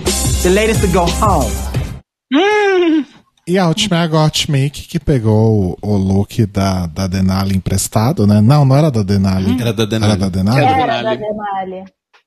Mas deu um pump it up. Aliás, isso né? aconteceu Nossa. tanto nessa Forte. temporada, né, gente? Das pessoas terem ideias parecidas é, de look pra situações diferentes, né? Uhum. Sim. Sim. Vocês já assistiram Mortal Kombat? Sim, eu ia falar isso. É o cabelinho do O Sector. Cyrax, é o nome dele, é Cyrax. É, é o Cyrex, né? O Sector é o vermelho. Hã? É o, o- os robozinhos, os então robô amarelo e Não, ele é, vermelho. amare- ele é amarelo mesmo. Mas tem um vermelho também. Eu nunca sei quem é o tem Cypher e quem é o cores, Sector. Tem, tem vermelho, tem o azul, mas ela tá igual ao Cyrax amarelo. Tá, mas é o amarelo amarelo ou é o amarelo? Não, brincando. Amarelo, laranja. Ou é laranja. Ou amarelo verde. Amarelo, amarelou. Solta o amarelão. Aliás, Mortal Kombat é uma das coisas mais sem criatividade, né? Porque são basicamente cinco personagens que viram Iguais. 30, porque cada um tem cinco cores. Sim. Isso acontece a quando você grava aqui, atores. viu? Desculpa, Dê. Daqui a pouco Eslováquia surge, porque ela é embaixo atriz de Mortal Kombat no Brasil. Mas isso acontece quando ao invés de desenhar o personagem com sprite, você vai lá e tira foto de ator. Aí você não pode pagar tantos atores, você vai lá e faz o quê? Reaproveita. Eu gostei. Eu também Com- gostei. Mais uma vez, Gottmik esfregando o dinheiro dela na nossa cara, né? Como sempre, esfregando os dólares na nossa cara e fala: toma, vadia, toma. Mas eu gostei, eu achei interessante. Melhor que a da Denali. Eu- Eu, gostei bastante, bastante mesmo. Tipo, da, da Denali teve umas divisões diferentes e tal, mas só o jeito que ela fez o padding e o espartilho conseguiu dar uma separação do, do meio do, do coisa pro quadril tão legal. Eu gostei muito, Ela muito, realmente muito. parecia Esse um cabelo boneco, de, né? de fios, muito legal. Esse sapato com as listras, eu acho que tipo, foi muito mais high-end, sabe? Fez o da Denali ficar um pouco costume. Uhum. E, gente, e como, e como eu acho, talvez seja loucura minha, mas parece muito o que Vende queria ter feito naquela, quando ela fez aquele look de latex todo vermelho. Vocês lembram que ficou horrível, o boneco de posto? É, eu não vejo muita relação, não. Pra mim, lembrar, eu lembro. Eu gente, lembro. pra mim tá muito o que Vende queria fazer a partir dali. Quando você compra na Shein e quando você E quando recebe. vem no AliExpress. É. É. É, gente, condições, né? A, a Gottmik deixou bem claro desde o primeiro episódio que ela é bem rica. É porque eu sou rica. Inclusive, essa roupa também feita pelo Marcos Marcos, né? É designed, É designed by Marco Marco by e Marco feito pelo Marco. ex-Venus Prototype. Exato. Prototype X. Eu gostaria de falar algumas palavras sobre esse look. Pode falar. Carolina. Lá vem. Amazing, show-stopping, totally unique, awesome, never afraid to reference or not reference, Amazed by herself. perfect, incredible. Gente, quando ela entrou como, como boneco de teste de, de impactos automobilísticos e ela tava tão bonita e maravilhosa, eu só. O que, que, que eu posso fazer a não ser amar? Né? É isso. Girl, you've done it again. Consistently raising the bar for us all. Sim. And she is the moment. Now come on now. Ai, Brasil. Então acho que podemos finalmente usar a nota da Samira, então? Sim. Nossa, foi tão incrível assim. Dinheiro e condições, né? É porque assim, é muito difícil você, um, fazer um look assim inteiro bonito de latex. O padding que ela fez ficou bem interessante. Ela realmente parece um boneco pelo fato, né, de ficar afinando e engrossando e tal. E a maquiagem, como sempre, né, caralho. Tá bom. Então vamos E eu lá. acho que a gente não vai entrar num consenso aqui também. Meu Deus do céu, puta que pariu, belíssima! Caralho! Eu amo essa nota, eu sempre quero usá-la. Então essa foi a runway, amores. Aí depois o que que acontece? A gente tem no safe Olivia, Yurika e Elliot. Oi. Oi. A, Oi. Ro a Rose Olá. vence. Vivo, Ah. claro, tinha o oi. A Rose vence. É, Gottmik e Denali ficam high. A Tina fica low. Oi. E a gente tem o Bottom Two, Candy e Simone, né? Que aí fazem a dublagem lá do, do Fifth Harmony. Acabei, John. E assim, é, eu vou ser bem sincero, né? Eu, eu não odeio a Candy. Rodrigo, por que você odeia Candy Mills? Não, assim, falando sério, eu, eu não odeio a Candy. E eu acho que nesse episódio é, ficou claro que, pra mim, de fato, que eu tenho algum carinho, alguma simpatia por ela. Porque eu realmente fiquei triste com a possibilidade dela sair. Óbvio que entre as duas eu ia preferir que ela saísse e a Simone ficasse. Mas me deu aquele apertinho do tipo, puxa, a Candy vai embora já, sabe? E Elliot tá ainda tá. E a Elliot E a ainda tá ainda aí. Foi exatamente isso que eu Exato, foi o que eu falei com o Rodrigo na hora. Eu Fazendo falei, hora gente, coitada, saiu antes da Elliot. E a narrativa da Elliot no programa é, é, literalmente, eu sou racista e não entendo porque ninguém gosta de mim. Mas vocês gostaram do lip sync? Eu, eu gostei das duas, sinceramente. Tipo, eu sei que eu, eu sempre tenho uma visão muito mais positiva dos lip sync que a maioria, mas eu achei que a Simone trouxe um controle e um entendimento de Uhum. cada batida da música legal, e a Candy trouxe energia. E eu nunca vou achar, tipo, energia ruim. Eu acho que ela Sim. tava com uma roupa difícil, às vezes, de performar, tipo, tendo que levantar vestido. Então, Uhum. tipo, quando ela performava, parecia um pouco mais bagunçado, mas assim, era a roupa que ela tava, I'm not gonna fault her for that. E sabe o que que eu acho também? É um lip sync for your life. Uhum. Tem que morrer. Você tem que morrer. Você tem que ficar doido. Você tem que, você tem que- o desespero tem que bater. Então, ó, tudo maravilhoso que Simone consegue ficar contida e entregar o lip sync que ela sempre entrega, maravilhosa, sem precisar se desesperar. Mas eu não acho também inválido, como eu vi muita gente aí nesses fóruns da vida falando que é, Kenji estava muito over, que, que não precisava chegar no chão. Eu- gente, eu sempre entendo que é lip sync for your life. Gente, O a que você música, conseguir surpreender. A música é um batidão pop de bater cabelo. Qual que é o problema sim. dela estar com energia? Se fosse, sei lá, tipo uma balada romântica, eu entendo as pessoas falarem que ela tava desesperada, mas não era. É. É. Tipo aquele, aquele lip sync de Latrice contra aquela menina Kenya A Michaels. Kenya. A Kenya Nossa, Michaels nossa fazendo Cirque du Senhora. Soleil. Aquilo pra mim era um, é um exemplo de maluquice. Tirando a peruca. E aquela cara assim de, de doida que ia matar alguém. Não, eu tenho. Eu, Ela eu- dando os saltos, ar- alisando aquela barriga falsa. Não mencione de novo esse lip sync, não, que eu preciso dormir. Mas tem uma coisa assim também, sinceramente, eu acho que as duas quase que se completaram no palco, sabe? Porque se fosse a Simone sozinha, eu acharia meio boring. Se fosse a, a Candy sozinha, eu acharia que faltou respiro. Então tinha como, É. tipo assim, ai, tá muito agitado aqui, vou olhar pra Simone. Ai, tá paradinho aqui, vou olhar pra Candy. Eu acho que elas se É. completaram, tá tudo É. certo. Uhum.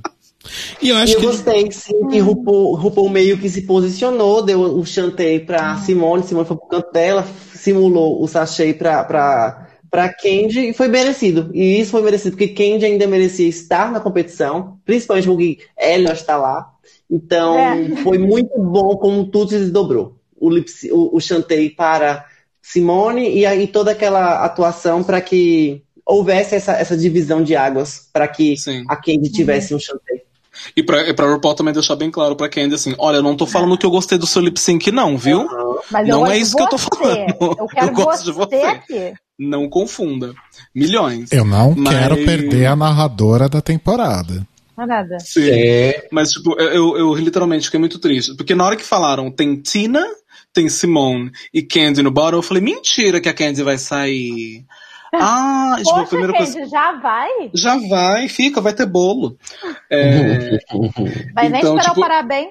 a partir do momento que anunciaram o bottom, eu já fiquei, tipo, chateado, sabe? Principalmente por. Eu, eu gosto da Candy. E, e assim, o oitavo episódio tem nove drag queens ainda. Jump security for the rest of the year. Obrigado, Pop, pelos mimos. Sim. Amo. Gente, É, eu tenho gente. que falar uma coisa. Eu pensei na hora que ela chamou Candy. Claro, eu já sabia, né? Porque eu tinha lido spoiler. Aí ela chamou Candy, aí ela, que foi, RuPaul? Você deixou cair aqui, ó, a frozinha? Imagina se ela faz isso. Ou se ela virasse, né? Candy, Candy. Ela olha, vai tomar no cu. Só isso. Igual a Candy. UK. Beijinhos, Candy. Tchau, Candy. Tchau, Beijinhos. Tchau, Candy. Tchau. Já não ia? Não Tá tava indo? Candy! Candy, Candy, por favor, fecha a porta quando sair. Não esquece de apagar a luz, não. Foi do Candy, e vamos chamar agora fazer uma campanha Use Máscara. Não Ai, esquece o amo. álcool Olha, pra gel. mim- O melhor momento desse momento foi a Gottmik indo emocionadíssima, correndo abraçar a amiga, bem na hora que a RuPaul gritou. E aí a, a Gottmik faz um. Oh, oh. É? Deu uma tela verde a- de televisão a ali virada nela. da Candy. A virada da Candy tão dramática, tipo, yes! O quê? Fala! Eu amo, tipo, na certeza. Esse momento, tipo, da Candy virando com cara de sofrimento e a Gotham, tipo, assustada, é muito tipo eu e meu colega indo fumar no escritório e o, e o chefe falando, tipo assim, não, peraí, faz um negócio pra mim. A vibe, a energia é bem essa. Mas não achei que foi injusto o, o, o double o, o double chantei, não.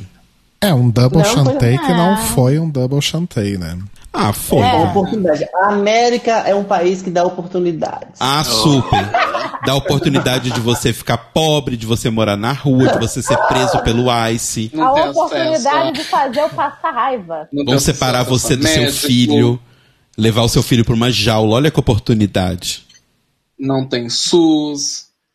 Os Vai Estados se endividar pro Unidos resto da. Não vai Os Estados Unidos dá a oportunidade de pagar 5 mil dólares pra extrair um dente. Olha só. Que delícia!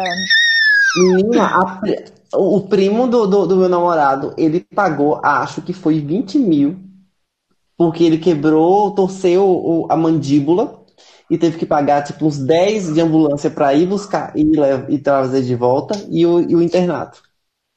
20 Jesus. dólares. Oh, Só pra destravar uma mandíbula. Vocês sabem que eu, antes de, de J.K. Rowling se mostrar uma grande terf do caralho, né? Queria muito no parque do Harry Potter. E aí eu sempre pensava, gente, é um parque cheio de brinquedos, essas coisas. E se eu cair e quebrar o braço? Eu tô fudido, né? Eu sempre tinha esse pensamento na cabeça. Não, porque tem seguro saúde. Ah, mas sei lá. Seguro viagem, né? Morro de medo. Bafo, não sabia que isso tinha isso. Mas voltando, é, vamos dar as notas então pro episódio. Tela, explica o nosso sistema de notas, por favor. Nosso sistema de notas, Desirê, ele não é de 1 a 10, mas na verdade ele é de Bibi Zahara Benê a Shekulé, né? Que são todas as vencedoras aí de temporadas regulares e All Stars de Drag Race US. Então, qual que é a sua nota para esse episódio?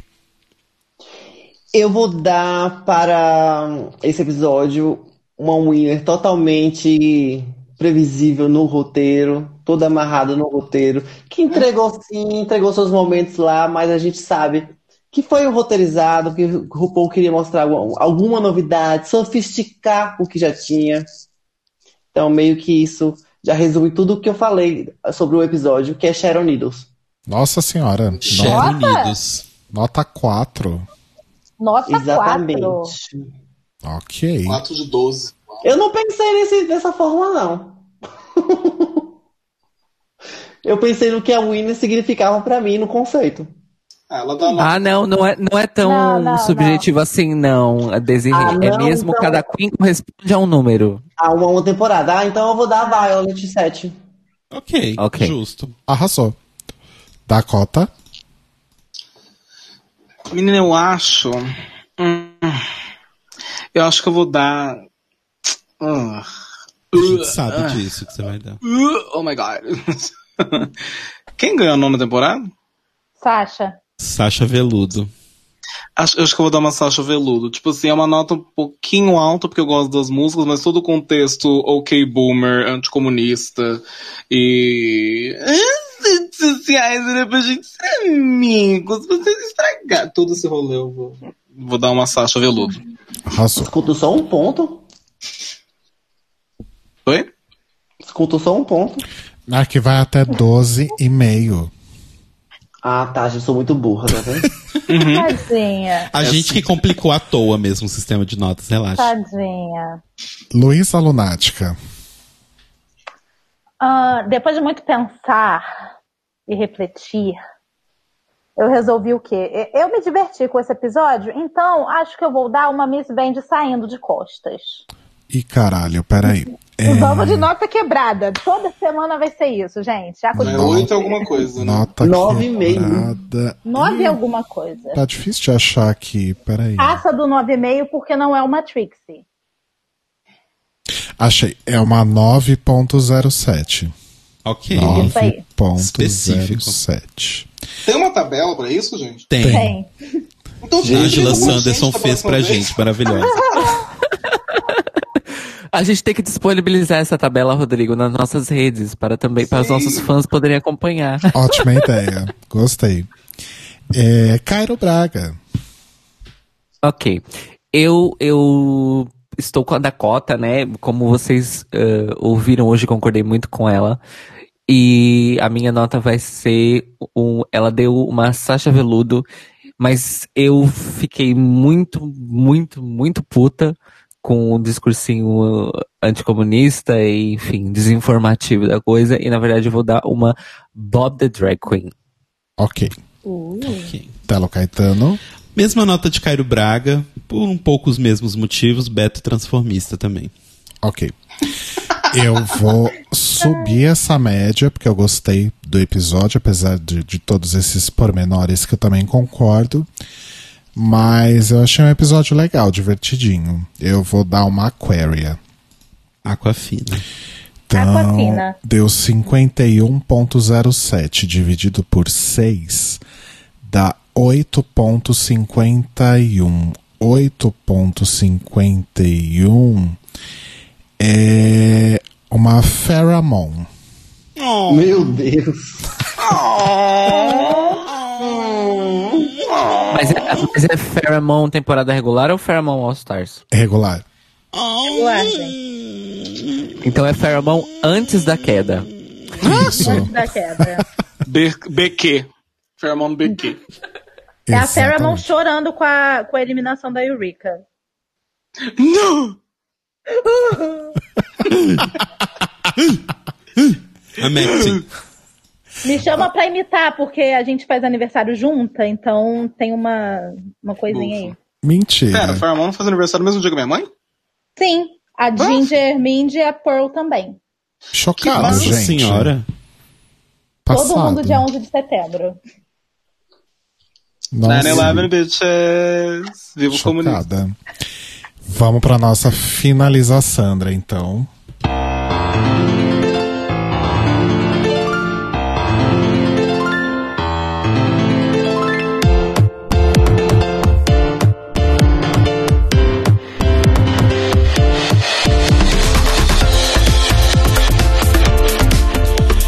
Foi isso então, amores. Nossos comentários aí sobre o episódio do Musical de RuPaul's Drag Race da 13 terceira temporada. Nesse episódio maravilhoso de casa cheia, com as presenças aqui ilustres da Desi Rebeck e da Dakota Monteiro, não tão ilustre assim.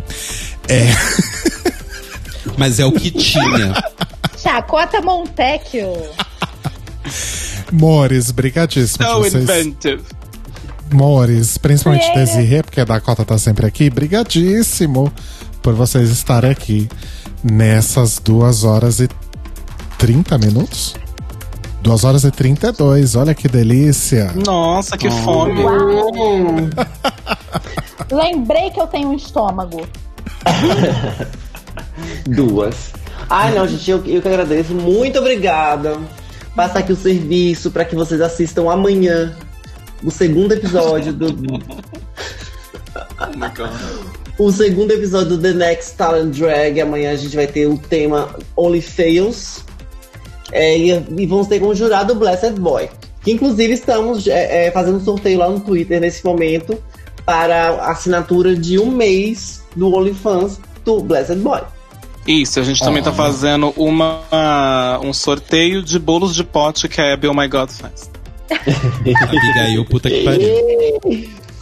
Estão organizando uma, uma Uma rifa. doação de maquiagens pra ela, né? Mulher. Olha, Abigail, puta que pariu. se vocês, Olha, não, se vocês não entenderam, se vocês não entenderam do que, você, do que estamos falando, vocês têm que assistir o primeiro episódio, a estreia da segunda temporada do TNT Drag, caso vocês não tenham visto ainda. Exato. Se você não está assistindo o TNT, you are not wearing nails. Uau. que mashup. Gente, eu não acredito que a gente fez isso. A gente pulou completamente a Anne Hathaway. Nossa! Ah, I'm verdade. verdade. Ela foi muito Uau. fofa. Coitada, cheia Gente, de ela foi ótima, viu? Beijos. Bichinha, Ela tava lá, com né? certeza estaria lá, no- lá na, na temporada normal. Se não tivesse esse momento. É. Sim. E ela foi, ela foi uma das melhores, umas que mais ajudou, deu conselhos ótimos para as meninas. É, principalmente o da Denali, né? Aquele do, do russo, você não tá interpretando uma nacionalidade, você tá interpretando uma pessoa. That's gorgeous. Thank you. Obrigado pelos memos, Anne Hathaway. Sim. Sim, maravilhosa. Toda empipocada. Que é, né, a nova melhor amiga da RuPaul, depois que elas se conheceram lá no. Acho que foi no Jimmy Fallon, não sei. Ficaram besties. Arrasou. Boa lembrança da A Copa. Julia Roberts do século XXI. Ai, gente. É... Luísa, recados, merchans e afins.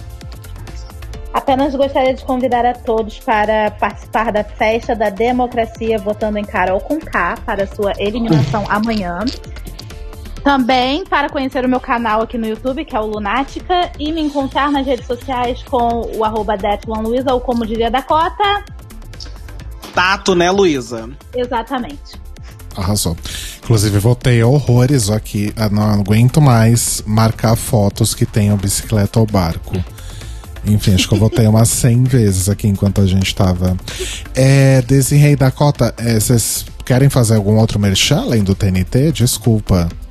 Of course, eu tenho o meu canal no YouTube, youtube.com.br Dakota Monteiro, onde a gente faz reviews toda quinta-feira, eh, Fashion Cut Review toda sexta-feira e todo domingo a gente faz lives às 9 horas da noite falando sobre Drag Race UK. Ah, eu também tenho um Instagram onde de vez em quando apareço bonita. Esse ano tá meio difícil, mas eu tô conseguindo, tô, tô pegando o ritmo. É, e eu tenho um Apoia-se, que se você apoiar com 5 reais, você tem o seu nome no, no final dos vídeos. Se você apoiar com 15 reais, você tem o seu nome no final dos vídeos. E também tem acesso aos conteúdos de RuPaul's Drag Race mais cedo que todo mundo. E também, se você apoiar com 25 reais, você tem acesso ao chat do Telegram, além de todos os outros benefícios. E o pessoal do chat do Telegram está com o Movie Club, que todo sábado a gente se reúne para falar sobre um filme que a gente acha interessante conversar sobre. E por enquanto a gente tá numa toada só filme de terror, então eu tô bem feliz. Ai, arrasou. Pedir pra todo mundo me seguir no Instagram, no Twitter. É, quem quiser também falar, Desirê, faça isso, eu vou fazer, porque eu tô realmente procurando o que fazer na internet, tentando descobrir o- a- a- como é que constrói a carreira de uma drag queen na internet, pra mim é tudo muito novo.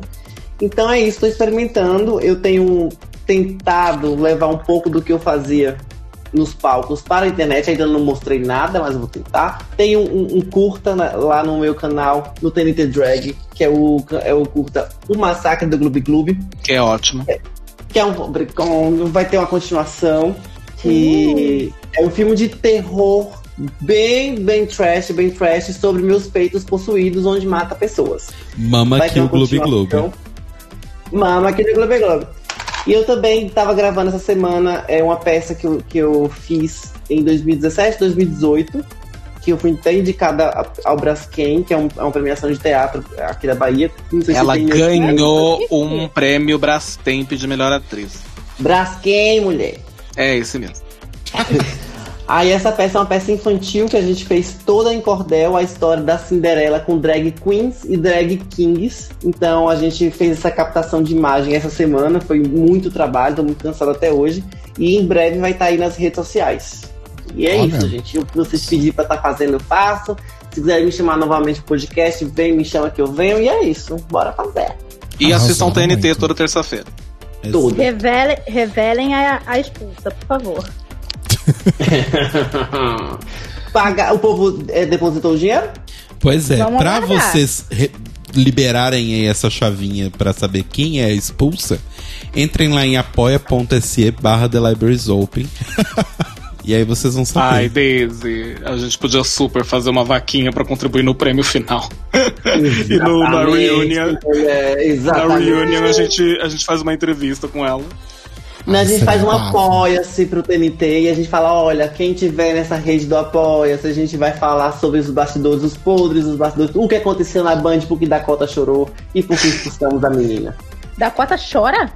Nossa, eu Oh. chorei três vezes na Bahia, na frente da Desirê. Primeira vez que eu encontrei a mulher. Emoção, né, amor? Belíssima. Enfim, gente, vamos finalizar, pelo amor de Deus. Tá com três dias úteis o podcast. Cairo Braga. Arroba Cairo Braga no Twitter e no Instagram. E também no Mastodon, no Fediverso, me procurem.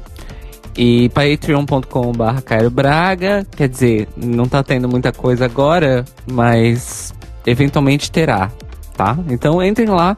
Nada vai ser cobrado enquanto nada for feito. Isso eu posso confirmar pra vocês. Mas vão lá e- e manifestem a intenção de apoiar minha arte a partir de um euro. E eu acho que por hora é só isso. Escutem o Data Music. Data Music voltou, não sei se vocês sabem, ouvintes do The Libraries Open. Mas escutem o Data Music. Isso, e eu não estou lá. Ou seja, melhor fase do Data Music. É. Ah, meu Deus. Telo Caetano.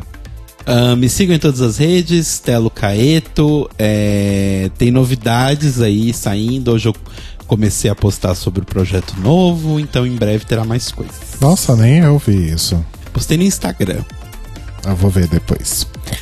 É, me sigam nas redes, arroba Leite Cruz, ouçam minhas músicas, procurem Maio de Milk em qualquer streaming.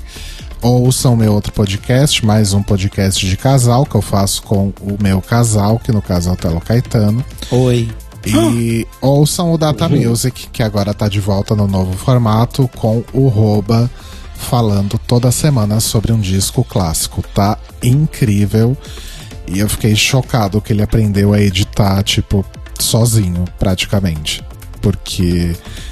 Bom, não vou contar os pormenores, mas é, rolou um workshop e alguém perdeu o arquivo que eu fiz do workshop de edição. Não foi o Roba que perdeu e nem eu. Fica aí. né? Rodrigo, quem foi a Queen expulsa? Fica aí, fica pra quem quiser catar a informação. É isso então, Mores. É, e caralho, semana que vem é o episódio da Covid, né? A gente vai falar sobre isso? Ah, a gente Vamos. vai enrolar. Vamos, vamos fazer alguma coisa. É, qualquer coisa a gente faz um tema É, livre. qualquer coisa no meio vira um tema livre. A gente fala sobre a gente lidando com a Covid. Boa. Gosto. Tela, falar sobre a aproveita que experiência. A Arrastou voltou pro Luna. É verdade. Vamos fazer sobre a experiência da Luísa fazendo o Enem no meio da Covid. Vai ser esse o tema de semana que vem. Que horror. Amo. Então é isso, Mores. A gente se vê semana que vem e beijos. Beijo. Beijo. Beijo, dignidade já. Dignidade já. Beijinho. Tchau, Carol. Tchau, Carol. Tchau, Carol.